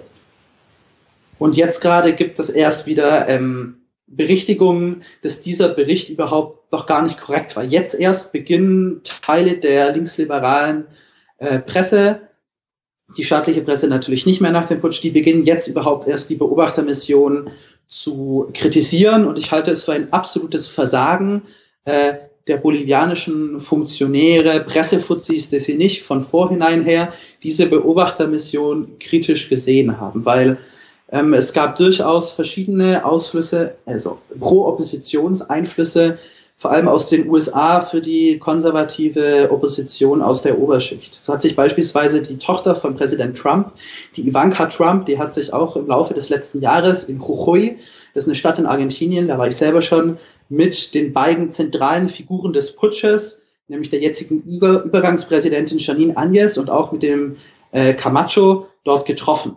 Und da ist die Frage, inwiefern dort Geld oder Absprachen getätigt wurden. Ähm, auch interessant ist, wie Aktienkurse von Tesla und anderen lithiumfördernden Unternehmen äh, zum Zeitpunkt des Rücktritts von Morales und des Putsches plötzlich in die hohe Höhe geschossen sind also die wirtschaftliche Interessenslage in einem Land, das, ich glaube, die zweitgrößten Gasreserven hat oder die größten und die äh, zweitgrößten Lithiumreserven. Das nee, ist, nee, nee, sogar die größten. Was nochmal? Die größten Lithiumreserven auf der Welt. Die größten Lithiumreserven, scheiße, das sind sogar die größten. Also, also die sind äh, Platz da, eins äh, kurz das, vor das, Afrika. Das, ja, das wirtschaftliche Interesse an den Ressourcen Boliviens ist unermesslich groß, besonders was, äh, sage ich mal, zukunftsträchtige Branchen wie E-Batterien, und so angeht. Mhm. Ja, die Grünen, also äh, die Grünen haben ja einen außenpolitischen Sprecher. Ja, habe ich schon gesehen. Herr Nuripur. Der begrüßt das natürlich auch total. Der Typ hat keine Ahnung davon, was für ja, bürgerkriegsähnliche Zustände jetzt wegen diesem Putsch ausbrechen werden. Mhm. Ähm, ja, apropos. Ich habe ja so kritisch angefangen, weil ich finde, man sollte auch jemanden kritisieren können, wenn er Fehler gemacht hat. Das soll aber Falle. nicht, das soll aber nicht heißen, dass ich gut finde, was jetzt passiert. Denn was jetzt passiert ist, wie du gesagt hast, tatsächlich ein Putsch. Evo wurde aus dem Land getrieben. Mm, ich denke mal, er hatte schon sehr viel realistische Angst um sein eigenes Leben. Wenn man Natürlich. sich anguckt, was man mit seiner Wohnung gemacht hat, also die Leute sind, also rechts, äh, Rechtspopulisten oder rechtskonservative Anhänger sind in seine Wohnung eingebrochen und haben die völlig demoliert. Ein aufgebrachter Mob. Ja. Leute, die wurden, es gab gezielte Gewaltaufrufe gegen sämtliche Regierungsmitglieder, deren Familien und deren soziales Umfeld. Ja, eine, eine ähm, Bürgermeisterin wurde wie, wie, wie soll ich das beschreiben? Ge fast geteert und gefedert und, und ja. vorgeführt und sie Haare abgeschnitten und genau, mit roter Farbe übergossen. Ist ja, das Haare abschneiden ist ja das demütigendste Symbol, was du gegenüber einer Cholita, einer indigenen Frau machen kannst. Der ihr großer Stolz sind ihre mindestens pro langen Haare. Wenn sie nicht pro lange Haare haben, dann tun sie sich äh, eine Haarverlängerung dran machen und haben dann ihre zwei Flechtzöpfe. Und dass ihr die Haare abgeschnitten wurden, das war eine Riesendemütigung für die Frau. Das ist gut mal zu verstehen, was das so kulturell und sozial für einen Hintergrund hat, weil ich habe nicht verstanden, warum schneiden sie denn die Haare ab? Was, was sind ja, das, ist so ähnlich wie eine Vergewaltigung, so von, vom Faktor der Ehrnahme in konservativen Kreisen so. Boah, das ist also ja das ist furchtbar. Das ist, das ist so mit das Entwürdigendste, was du gegenüber einer indigenen Cholita machen kannst. Ihre langen Haare sind der ganze Stolz von den, den traditionell indigenen Leute, die halt äh, hier ihre, ihre Foyeras, ihre langen Röcke haben und ihre Flechtzöpfe und so weiter. Welche Rolle spielen da zum Beispiel das Militär bei der ganzen Aktion? Wo, sta wo standen die überhaupt? Weil ich habe gelesen, ähm, Bolivien hat auch sehr viel noch ins Militär investiert. Fast, glaube ich, 1,8 Prozent des äh, Haushaltsvolumens ging tatsächlich ins Militär. Also unterfinanziert waren sie sicher nicht. Nee, und das äh, da haben wir den Salat jetzt. naja, wie soll man sagen? Ähm, nochmal, Entschuldigung, was war die Frage jetzt nochmal? Rolle des Militärs. Genau. Ja, genau. Ja, das Militär hat im, ist im Endeffekt äh, dem Evo, dem, naja, hat es nicht gefallen, als großer Unterdrücker dazustehen. Der ist eben im Gegensatz zu äh, Kollegen in Venezuela oder Kuba kein autokratischer Herrscher, sondern er ist ein guter Demokrat, in meinen Augen hier ein, ein demokratischer Sozialist wie ein Corbyn oder Sanders, äh, der halt eben nicht aus gutbürgerlichen Verhältnissen kommt, sondern der wurde halt als indigener kleiner Aymara-Junge im Kaff geboren und hat es halt nicht leicht im Leben. Und ähm, wie soll man sagen, das Militär ist jetzt, lasse ich mal außen vor, aber die Polizei, die dafür zuständig gewesen wäre, hat eben nicht ihre Aufgabe getan. Die haben sich ab einem gewissen Punkt eben geweigert, die Häuser von hohen Regierungs- und Parteifunktionären zu schützen. Die haben im Endeffekt den Mob unkontrolliert, äh, deren Häuser vandalieren lassen, anzünden lassen, ausrauben lassen, deren Familienmitglieder verschlagen lassen, den Familienmitglieder bedrohen und so weiter und so fort. Also das, da hat es durchaus auch, ich nenne es jetzt faschistische Gruppen innerhalb dieser fundamental oppositionellen radikalen Bewegung gegeben, die auch zu zur Lynchaufrufen äh, gegangen sind. Es gab dann auch äh, verschiedene tote Parteianhänger, die eben nicht von der Polizei ermordet wurden, sondern bei Zusammenstößen gestorben sind. Also vor dem Putsch gab es auch schon äh, gewalttätige Auseinandersetzungen, wo von beiden Seiten Leute gestorben sind. Weil ich sag's mal so, im Gewerkschaftssektor mit Minenarbeiter kann auch Gewalt anwenden. Da möchte ich jetzt Evos äh, unterstützende Seite nicht von frei rausnehmen, aber die gezielt, der gezielte Einsatz von politischer Gewalt gegenüber ähm, den, den Regierungs- und Parteileuten war ein extremer Faktor. Und deswegen ist am Tag, an dem der Evo Neuwahlen angekündigt hat, kam es zu einer angeblichen Rücktrittswelle seiner Minister. Die Leute, die nicht gewusst haben, was los ist, weil auch schon da große Teile der Presse nicht angemessen berichtet haben, die haben sich gefragt, hä, sind das alles Verräter jetzt, wo es schlecht zugeht? Warum treten die alle zurück? Nee, die waren einfach nur eingeschüchtert und hatten Angst um Leib und Leben und das Wohlergehen ihrer Familie und so weiter. Deswegen sind die alle schon am Samstag, äh, als dieser OEA-Bericht mit angeblichen, mit den Fälschungsvorwürfen veröffentlicht wurde, am letzten Samstag, also vorletzten Samstag, wenn es rauskommt, ähm, da sind die dann zurückgetreten, Und ja, am Tag danach, nachdem der Evo schon Neuwahlen angekündigt hatte, der wollte deeskalieren, der wollte anscheinend keine Polarisierung der Gesellschaft oder er wollte erst recht nicht äh, staatliche Gewalt anwenden, was er hätte machen können. Ja, und dann kam es jetzt zu dem Putsch, die, sag ich mal, reaktionäre, bürgerlich-konservative Bewegung wurde in den Staats- und Sicherheitsapparat auf oberste Militärebene hineingetragen, nachdem es in Potosí auch auf untere Polizeiebene Unzufriedene gab, die mitgemacht haben. Und ja, dann hat der Chef der, des Militärs, äh, der Williams Kaliman heißt der, der hat dann eben Evo den Rücktritt nahegelegt und gemeint, er solle doch zur, wie hieß es, allgemeinen Sicherheit der Bevölkerung möge er doch bitte zurücktreten. Und das kann man dann halt als glasklaren Putsch werten, in meinen Augen.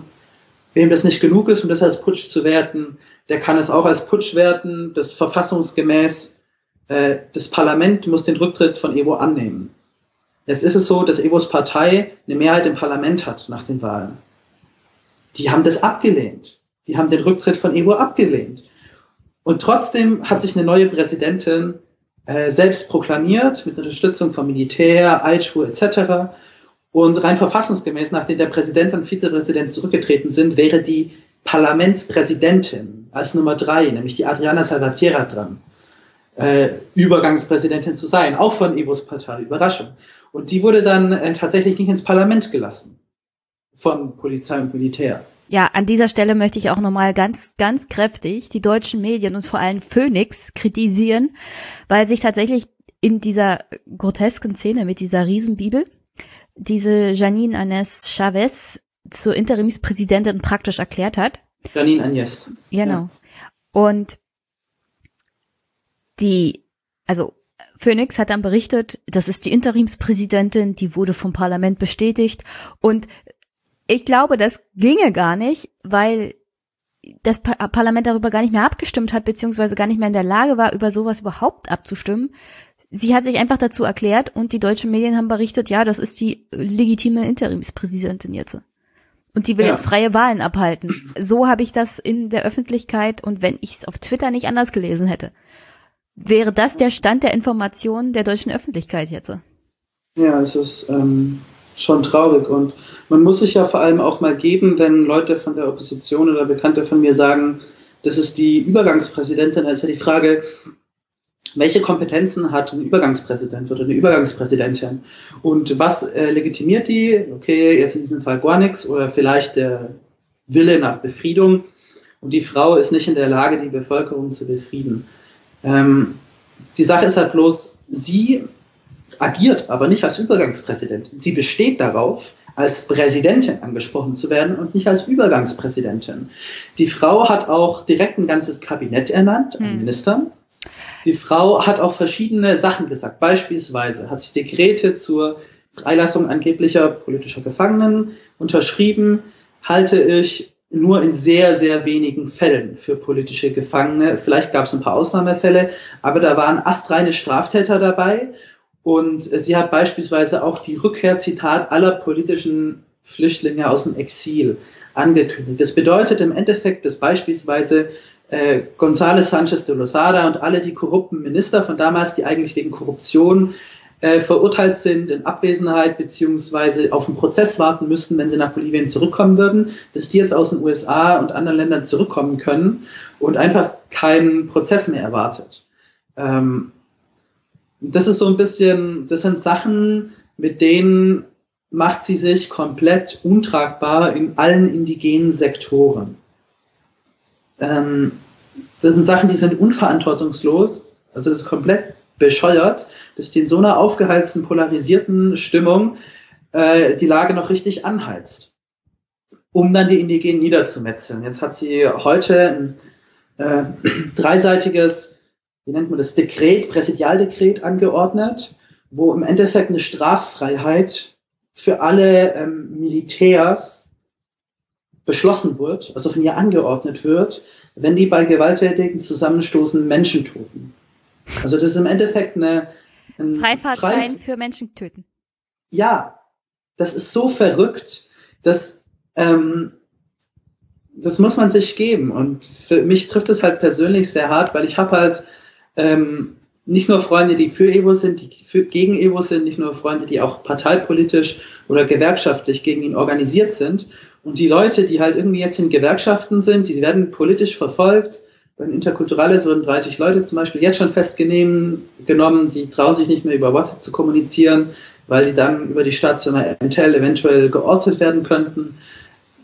Inzwischen ist es eine Gewaltspirale und die Gewerkschafter sind teilweise auch gewalttätig, aber es ist im Endeffekt nur Gegengewalt. Und ja, das ganze Land versinkt im Chaos. Die Frage wird jetzt die Tage sein, ob sich Agnes mit massiver Staatsgewalt und diesem Freifahrtschein zum Töten im Amt halten kann. Er auf jeden Fall rechtfertigt das so, so ein Gewalteinsatz, das ist, eine, das ist ein Freifahrtschein zum Töten, so das ist nicht rechtfertigbar. Und ja, was man sagen muss, nach dem Putsch, also im Rahmen des Putsches sind halt Leute dann in nicht nur in, ins Haus vom Präsidenten, auch im Präsidentenpalast, also Regierungspalast rein, in verschiedene staatliche Gebäude mit der Bibel, der Camacho, der Fundamentalist und die Agnes auch. Und ähm, im Rahmen dessen wurde die Wipala, also es gibt in Bolivien nicht nur die traditionelle Flagge der Republik Bolivien, sondern mit der Neugründung Boliviens wurde eben auch die Wipala, die Flagge der 36 anerkannten indigenen Volksstämme, zur zweiten Nationalflagge erkoren. Diese es verschiedene Farbkombinationen mit verschiedenen Flaggen, aber diese Art von Hiballa ist dort zweites Staatssymbol.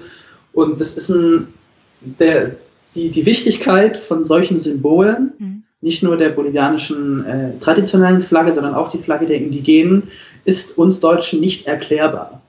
Weil da das ganze Blut von 500 Jahren Kolonialzeit äh, die ganzen Kämpfe, die damit verbunden sind und auch die ganzen gewerkschaftlichen indigenen Kämpfe da dran sind. Und nicht nur in Bolivien, sondern auch in anderen südamerikanischen Ländern mit indigenen Volksstämmen gab es halt doch sehr, sehr viele Indigene, die Evo als ihren Art ja, indigenen Anführer gesehen haben, letztendlich an der Macht ist. Und die, diese Art, wie die Flagge dann halt medienwirksam abgehängt wurde von Polizisten oder irgendwelchen Milizen und wie dann halt es noch in anderen im anderen Zusammenhängen zu massiven Rassismusvorkommnissen in verschiedenen Städten kam, indigene Verkäufer beleidigt und verschlagen wurden. Solche Vorkommnisse gab es zum letzten Mal während den ersten Amtsjahren Evos, da war es auch chaotisch, wie die Flagge wurde verbrannt, auf sie wurde gepisst. Es wurde also alles gemacht, um zu provozieren und es gab so eine Art Revanchismus gegen alles, was indigenes und was für Evo sein könnte. Und das hat jetzt eben zu einer massiven Radikalisierung der indigenen Landbevölkerung, aber auch der indigenen Bevölkerung aus großen Teilen von El Alto gesorgt. Und plötzlich sind die übelsten Rassisten, machen Stellungnahmen, wo sie sagen, ich respektiere die Wipala, äh, wir sind alle Bolivianer und keine Ahnung was, nachdem sie früher jahrzehntelang alles indigenen, alle indigenen Sachen naja, halt nicht haben wollten, nicht als Teil der Kultur beachtet haben. Und das ist einfach ein bisschen aus Angst gewesen, dass es jetzt eine zu starke wieder Pro-Evo-Bewegung gibt, die die Leute aus dem Amt jagt. Weil das letzte Mal wurde eben der Vorgänger von Carlos Messa aus dem Amt gejagt von der Bevölkerung aus El Alto und der Landbevölkerung. Und genau diese Sektoren, die Gewerkschaften, die auch unter der Amtszeit Evos Klassenkämpfe hatten, äh, die legen jetzt wieder los und das sind halt nicht nur die Leute aus Evos Partei, die schon krass viele sind, sondern das sind auch unabhängige Gewerkschafter. Und es wird, es wird richtig chaotisch jetzt. Es wird furchtbar. Es ist jetzt eine Art, ich weiß nicht. Ja, Bürgerkrieg oder ein Gemetzel gegen eigene ethnische Teile der Bevölkerung. Gab es jetzt auch schon Stellungnahmen von, ähm, wie heißt das, so eine lateinamerikanische Menschenrechtsgruppe, die da Stellungnahme genommen hat. Und es sind, kommen einfach ganz, ganz blutige, miese Zeiten. Ähm, ja. Ich finde es, also bevor wir wirklich Richtung Ende gehen und nochmal auf die aktuellen Situationen in Bolivien eingehen und die, was man da erwarten kann die nächsten Woche. Ich finde es auch interessant, welche Rolle hier mal wieder diese evangelischen Freikirchen spielen. Ich meine, das mit der Bibel, die äh, Anes, das das kennen wir aus Brasilien. Ja. Wir kennen die Radikalen ja. auch aus den USA, was diese Evangelikalen angeht. Das gibt's ja auch in Deutschland.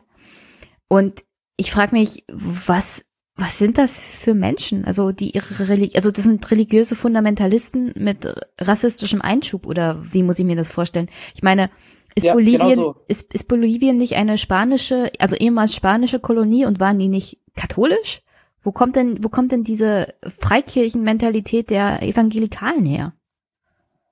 Ja, die kommt über viel Geld aus den USA her. Das ist ganz einfach zu sagen. Die kommt über viel Geld aus Krank. den USA. Die haben auch häufig ähm, diese Kirchen sehr große Wohltätigkeitsprojekte, sind sehr gut organisiert. Ähm, Also wie, is auch sehr wie islamistische Fundamentalisten. Also wie die Moslembruderschaft. Wir kümmern uns ums Soziale und dann fangen wir die junge Bevölkerung und die arme Bevölkerung sozusagen mit ein.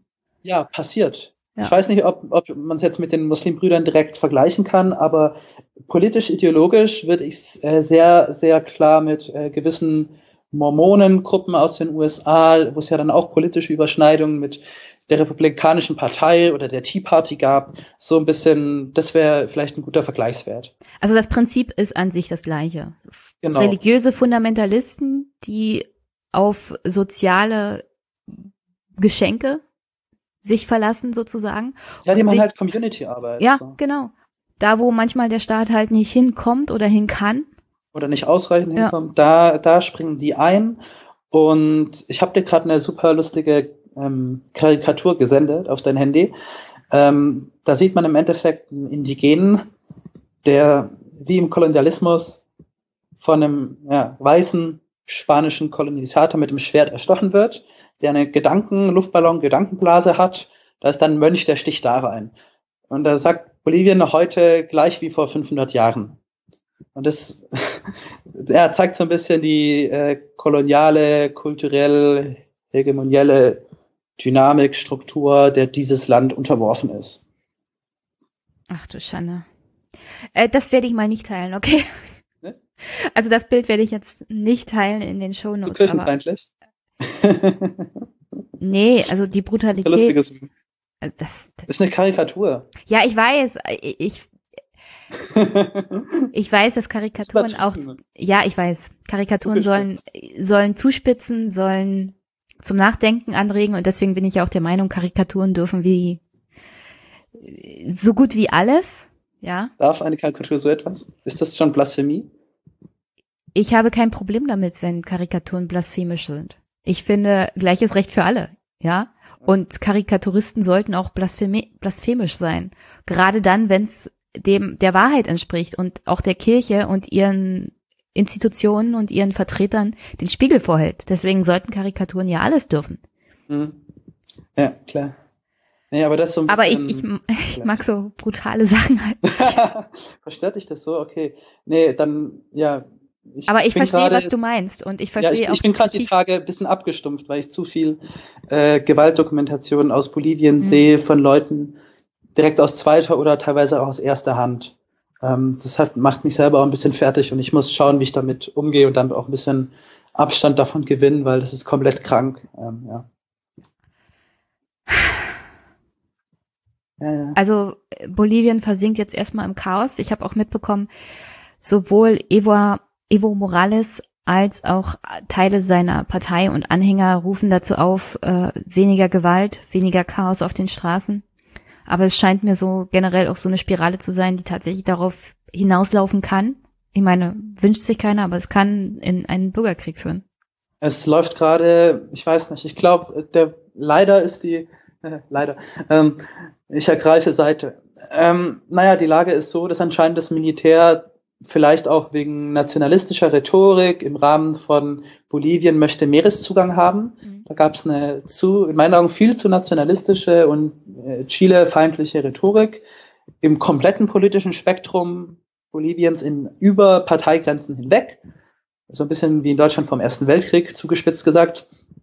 Und in diesem Rahmen wurde halt auch planlos Geld ins bolivianische Militär rein investiert. Ja, Bolivien hat tatsächlich keinen. Meereszugang, aber ist nicht weit weg praktisch von Meereszugang. Man müsste sozusagen ein Stück Landnahme, ich weiß nicht, der Nachbarn, welche sind das?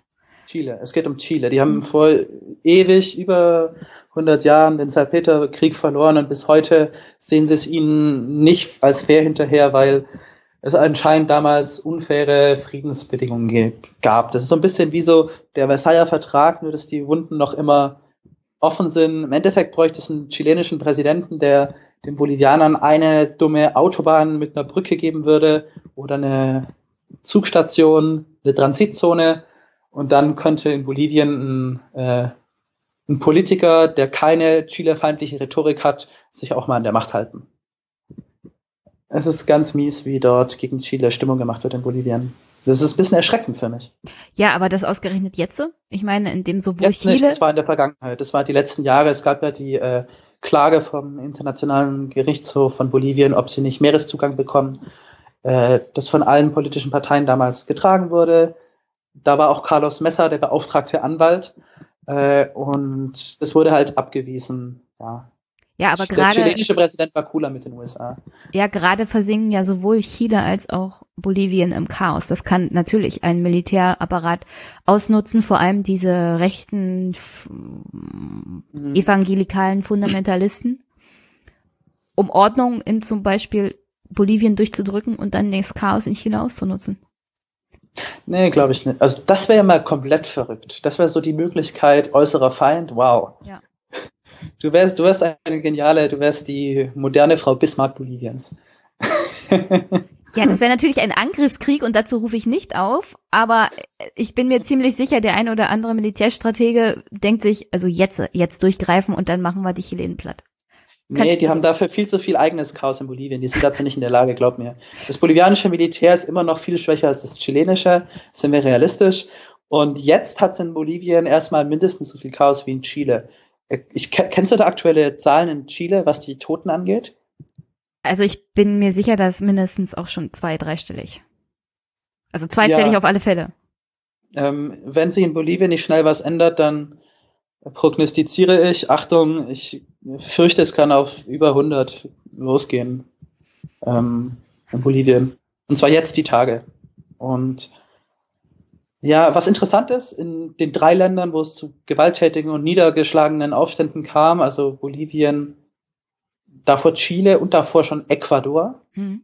ähm, dort ist jeweils so ein bisschen das revolutionäre Symbol eine indigene Frau gewesen oder verschiedene indigene Frauen. Da gab es ganz berühmte Bilder von traditionell gekleideten Frauen, die im Tränengas sind, die ihre langen Poyeras, ihre Röcke haben, mit so einem stolzen äh, im Optimalfall sogar, wenn sie gutbürgerlich und wohlhabend sind, so einem stolzen Hütchen, so Zylinderhut, so, so ein runder hm. Hut halt. So ein Bowler. Und ihre langen, äh, so, so ein Bowler. Halt. Also, ja, genau. ich glaube, so, Bowler nennen sie das. Ja, ja, und dann halt noch so diese zwei polangen Zöpfe mit entweder Steine werfen, Polizei schlagend oder äh, einfach nur ihre Fahnen in die Luft halten. Das ist so ein bisschen jetzt das, das neue Symbol dort. Erinnert mich ein bisschen an Frankreich. Jahrzehntelang unterdrückten äh, Gruppen. Frankreich? Ja. Als die äh, französische Revolution war, war, ich weiß nicht, ja. Ob es schon die originäre Revolution war, aber abgesehen davon, dass es so und so von Frauen ausging, die in Paris mit wegen den Brotpreisen äh, demonstriert hatten. Äh, aber entweder die erste Revolution in Frankreich oder die Anfang Mitte des 19. Jahrhunderts. Ja doch, das ist wie dieses berühmte Bild. Genau, das ist Marianne sozusagen. Also genau. eine Frau als Symbol für Freiheit und Freiheitskampf. Ja, stimmt, das hat tatsächlich sowas. Das dortige Symbol von unten aus der Bevölkerung sind halt die Cholitas, wie die genannt werden. Also Weil es denen Cholita immer am schlechtesten als sagen. Also die, die ganz unten sind, sind meistens Frauen. Ja. Die müssen das immer als erstes ausbaden und die sind dann auch am mutigsten und immer gleich vorne mit dabei.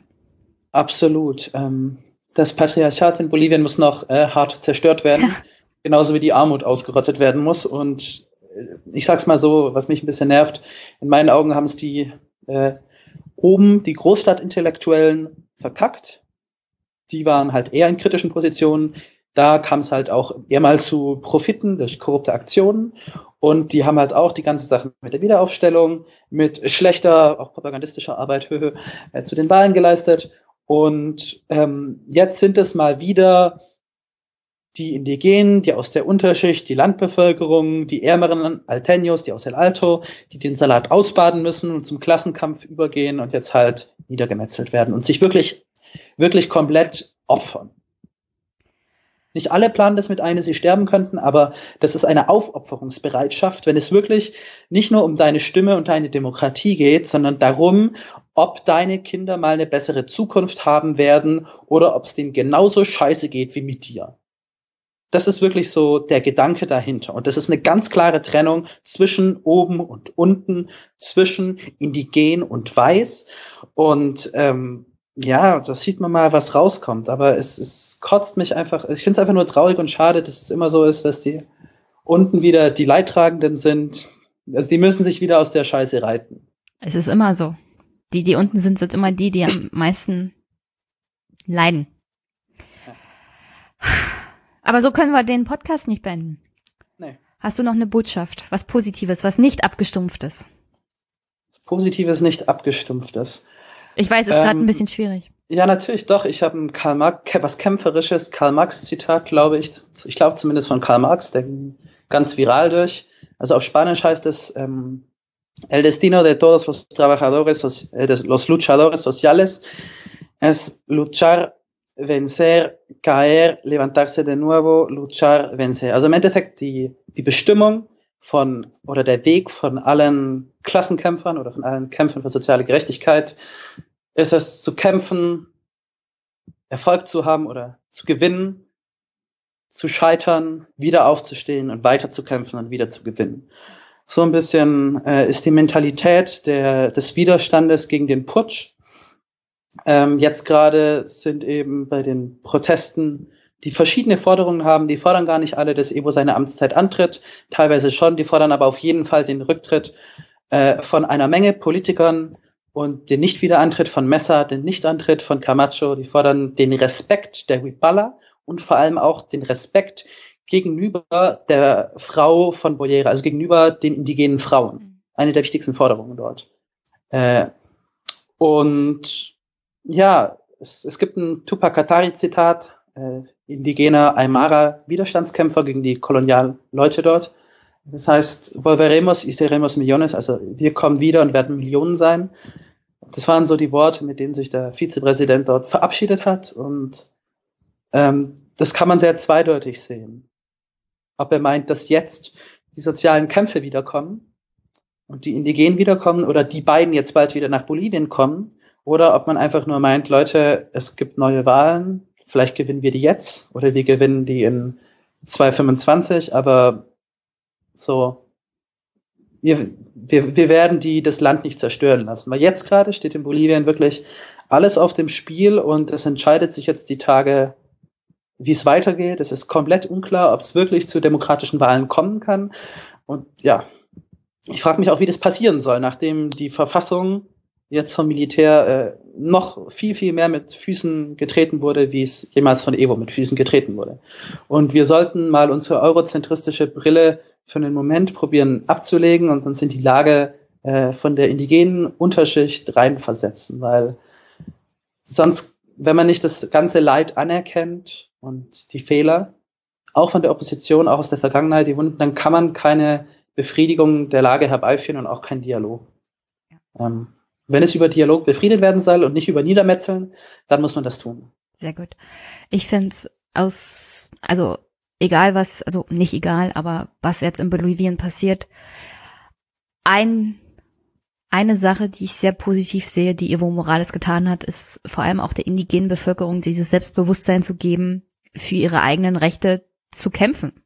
Also auch in auch auf demokratischem Wege, jetzt nicht zwangsweise mit Gewalt, sondern generell sich nicht alles gefallen zu lassen und sich auch zu widersetzen und für das, also die wirtschaftlichen und die demokratischen Errungenschaften sich einzusetzen, die unter Morales unumstritten gekommen sind.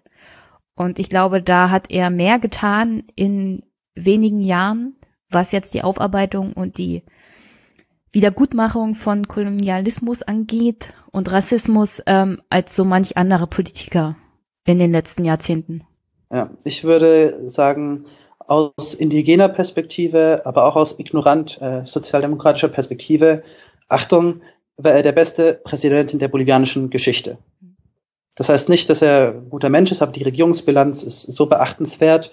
Das wird in diesen Sektoren, die davon profitiert haben und damit glücklich sind, ihm nichts und niemand nehmen können. Und ja, deswegen war ich manchmal, habe ich so ein bisschen, wie nennt man das? angewidert, spießig, genervt reagiert auf deine legitimen Einwände. Einfach nur, weil ich einfach nur probiere, ein bisschen diese, diese Wertegrundsätze und Perspektive einem Deutschen zu erklären, was glaube ich sehr schwierig ist. Ich, ich verstehe das. Komplett andere Werte nein, nein, nein, ich verstehe das und ich sehe das. Ich habe eine bestimmte Einstellung so generell zum Thema Korruption. Da ist, da lasse ich so generell nicht mit mir diskutieren. Ja, Aber mein, mein Anliegen war vor allem am Anfang dieses Gesprächs auch zu zeigen, Evo hat nicht alles richtig gemacht und deswegen ist ein, einer der Gründe, warum das so eskaliert ist.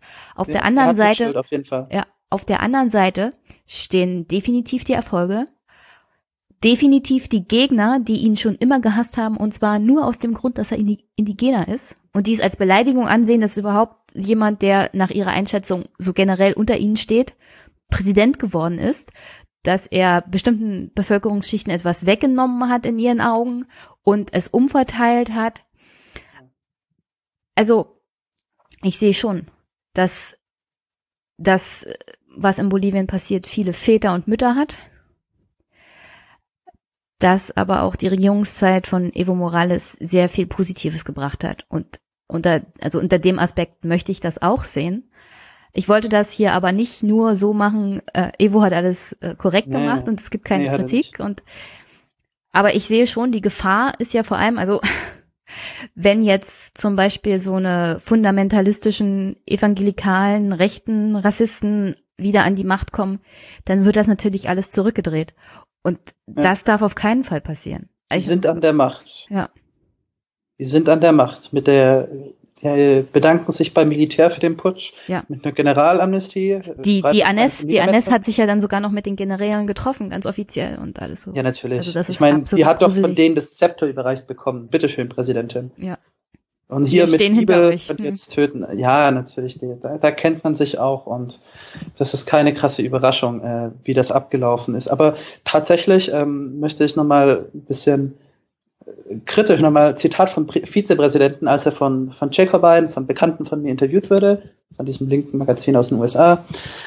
Ähm, dort hat der Präsident, der Vizepräsident im Interview gemeint, äh, zum Thema Einmischungen aus anderen Ländern und Opposition, die er stärkt, hat er so einen Vergleich gebracht mit, dass der sozusagen verglichen, die bolivianischen Leute, Revolution, Regierung, mit einem Stein. Und wenn jemand draufhaut, und der kaputt geht, dann kann man sich nicht beschweren, dass jemand draufgehaut hat. Das war zu erwarten. Der müsste einfach stabiler sein. Und das ist so ein bisschen die Sache. Dieser, es ist ja im Endeffekt ein reformistischer, sozialdemokratischer Ansatz gewesen in Bolivien. Und der ist in so vielen Ländern ungerecht sabotiert worden und weggeputscht worden, sei es durch Soft-Coups oder Hard-Coups, sei es in Brasilien mit der ungerechtfertigten äh, hier Einknastung von Lula. Komplett politisch motiviert, wie wir seit den Intercept-Enthüllungen wissen, sei es in Ecuador, wo Rafael Correa auch komplett politisch motiviert äh, verfolgt wird und im Exil ist. Ähm, und da hat leider die internationale Presse oder vor allem so diese liberalen Kommentatoren, die immer nur mit Leuten aus der Oberschicht, die alles linke, sozialistische, sozialdemokratische hassen, das ist ein Klassenhass, denen das nicht bewusst ist, dass sie nur mit Leuten aus der Oberschicht verkehren denen sind diese, diese kulturellen Komponenten gar nicht bewusst. Und die haben damals schon immer groß auf der Hülle, auf dieser Welle sind sie mitgeschwommen der korrupten Linken. Und das war eben nur manchmal so und nicht immer so und ja, es ist eine unbewusste Art der, der, der Reproduktion der kolonialen Verhältnisse im Endeffekt. Kann man so knallhart sagen. Und das macht mich traurig, dass auch in, in Deutschland viele von den Bolivianern dieses Privileg haben, hierher zu kommen, halt knallhart, unbewusst durch ihre soziale Zugehörigkeit, ja, sich so ausdrücken, in meinen Augen rechtsradikale teilweise Meinung haben. Und der Klassenhass ist immens. Also, ja. Okay. Was mache ich denn jetzt? Das ist wieder so. Wir haben, wir haben zu offenes Ende. Wir brauchen ein optimistisches Ende. Ich sag nochmal, volveremos y seremos millón. Die, die werden wiederkommen. Äh, der Organisationsgrad der indigenen Bevölkerung Boliviens, seien es Bauern oder jetzt vor allem auch Minenarbeiter, ist so hoch. Es kann keine stabile Regierung geben, die nicht Kompromisse mit Gewerkschaften schließt. Natürlich können die jetzt ein paar hundert Leute abmetzeln. und können die probieren, politisch in den Untergrund zu treiben. Danach sieht's gerade aus und das wird nicht cool, weil dann fällt man in Zeiten zurück, wo es Guerillas gab. In Kolumbien hat man gesehen, was passiert, wenn sich eine FARC bildet. Das wird nicht schön. Und äh, ich hoffe einfach nur, dass es nicht so weit kommt, dass die ein bisschen realistisch und vernünftig sind und irgendwann nach genügend Totens und genügend Ablehnung auch es kapieren, dass man nicht so gegen, weiß nicht, man kann nicht gegen zwei Millionen Gewerkschafter bei elf Millionen Bevölkerung eine Politik machen.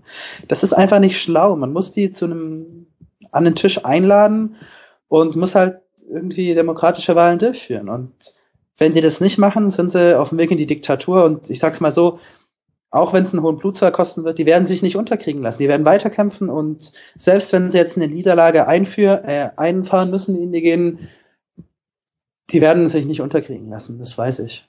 Sehr gut. Sie sind dafür viel zu stark und organisiert und in diesem Sinne kann man auch fast beruhigt, beruhigt weggehen von dem Thema und mal generell schauen, was in Südamerika sich so gerade tut.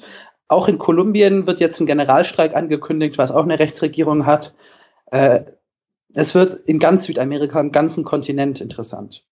Bewegende Zeiten, weil, wie The Daily sagen würde, Capitalism on Trial. Mhm. Dinge ändern sich. 30 Jahre nach Untergang der UdSSR zeigt sich, ja, hm, Kapitalismus ist nicht die Antwort so generell. ja, vor allem entfesselter Kapitalismus und das, das zeigt sich auch in Lateinamerika an bestimmten Stellen. Jetzt nicht zwangsweise alleine in Bolivien, aber auf alle Fälle in China, Chile und auch an anderen Stellen in Lateinamerika. Und vielleicht ist das ein gutes Zeichen. Also hm, jetzt nicht die gewaltsamen Auseinandersetzungen und dass Menschen sterben müssen dafür, sondern dass man für Veränderungen sich tatsächlich einsetzen kann, muss und dass sie dann vielleicht auch kommt. Ja, und die ideologischen Brüder der lateinamerikanischen Linken äh, sehe ich schon fast in Großbritannien und den USA auch mit guten Chancen, mal eine Regierung anführen zu können. Eben. Okay. Ähm, dann, genau. dann recht herzlichen Dank, Anton. Vielleicht hören wir uns mal wieder. Lieben gerne. War super interessant und ich hoffe, du hast einen schönen Sonntag. Bis bald. Ja, habe ich. Vielen Dank für die Einladung. Habe ich gerne gemacht. Ich hoffe, es war interessant und ja, bis bald dann.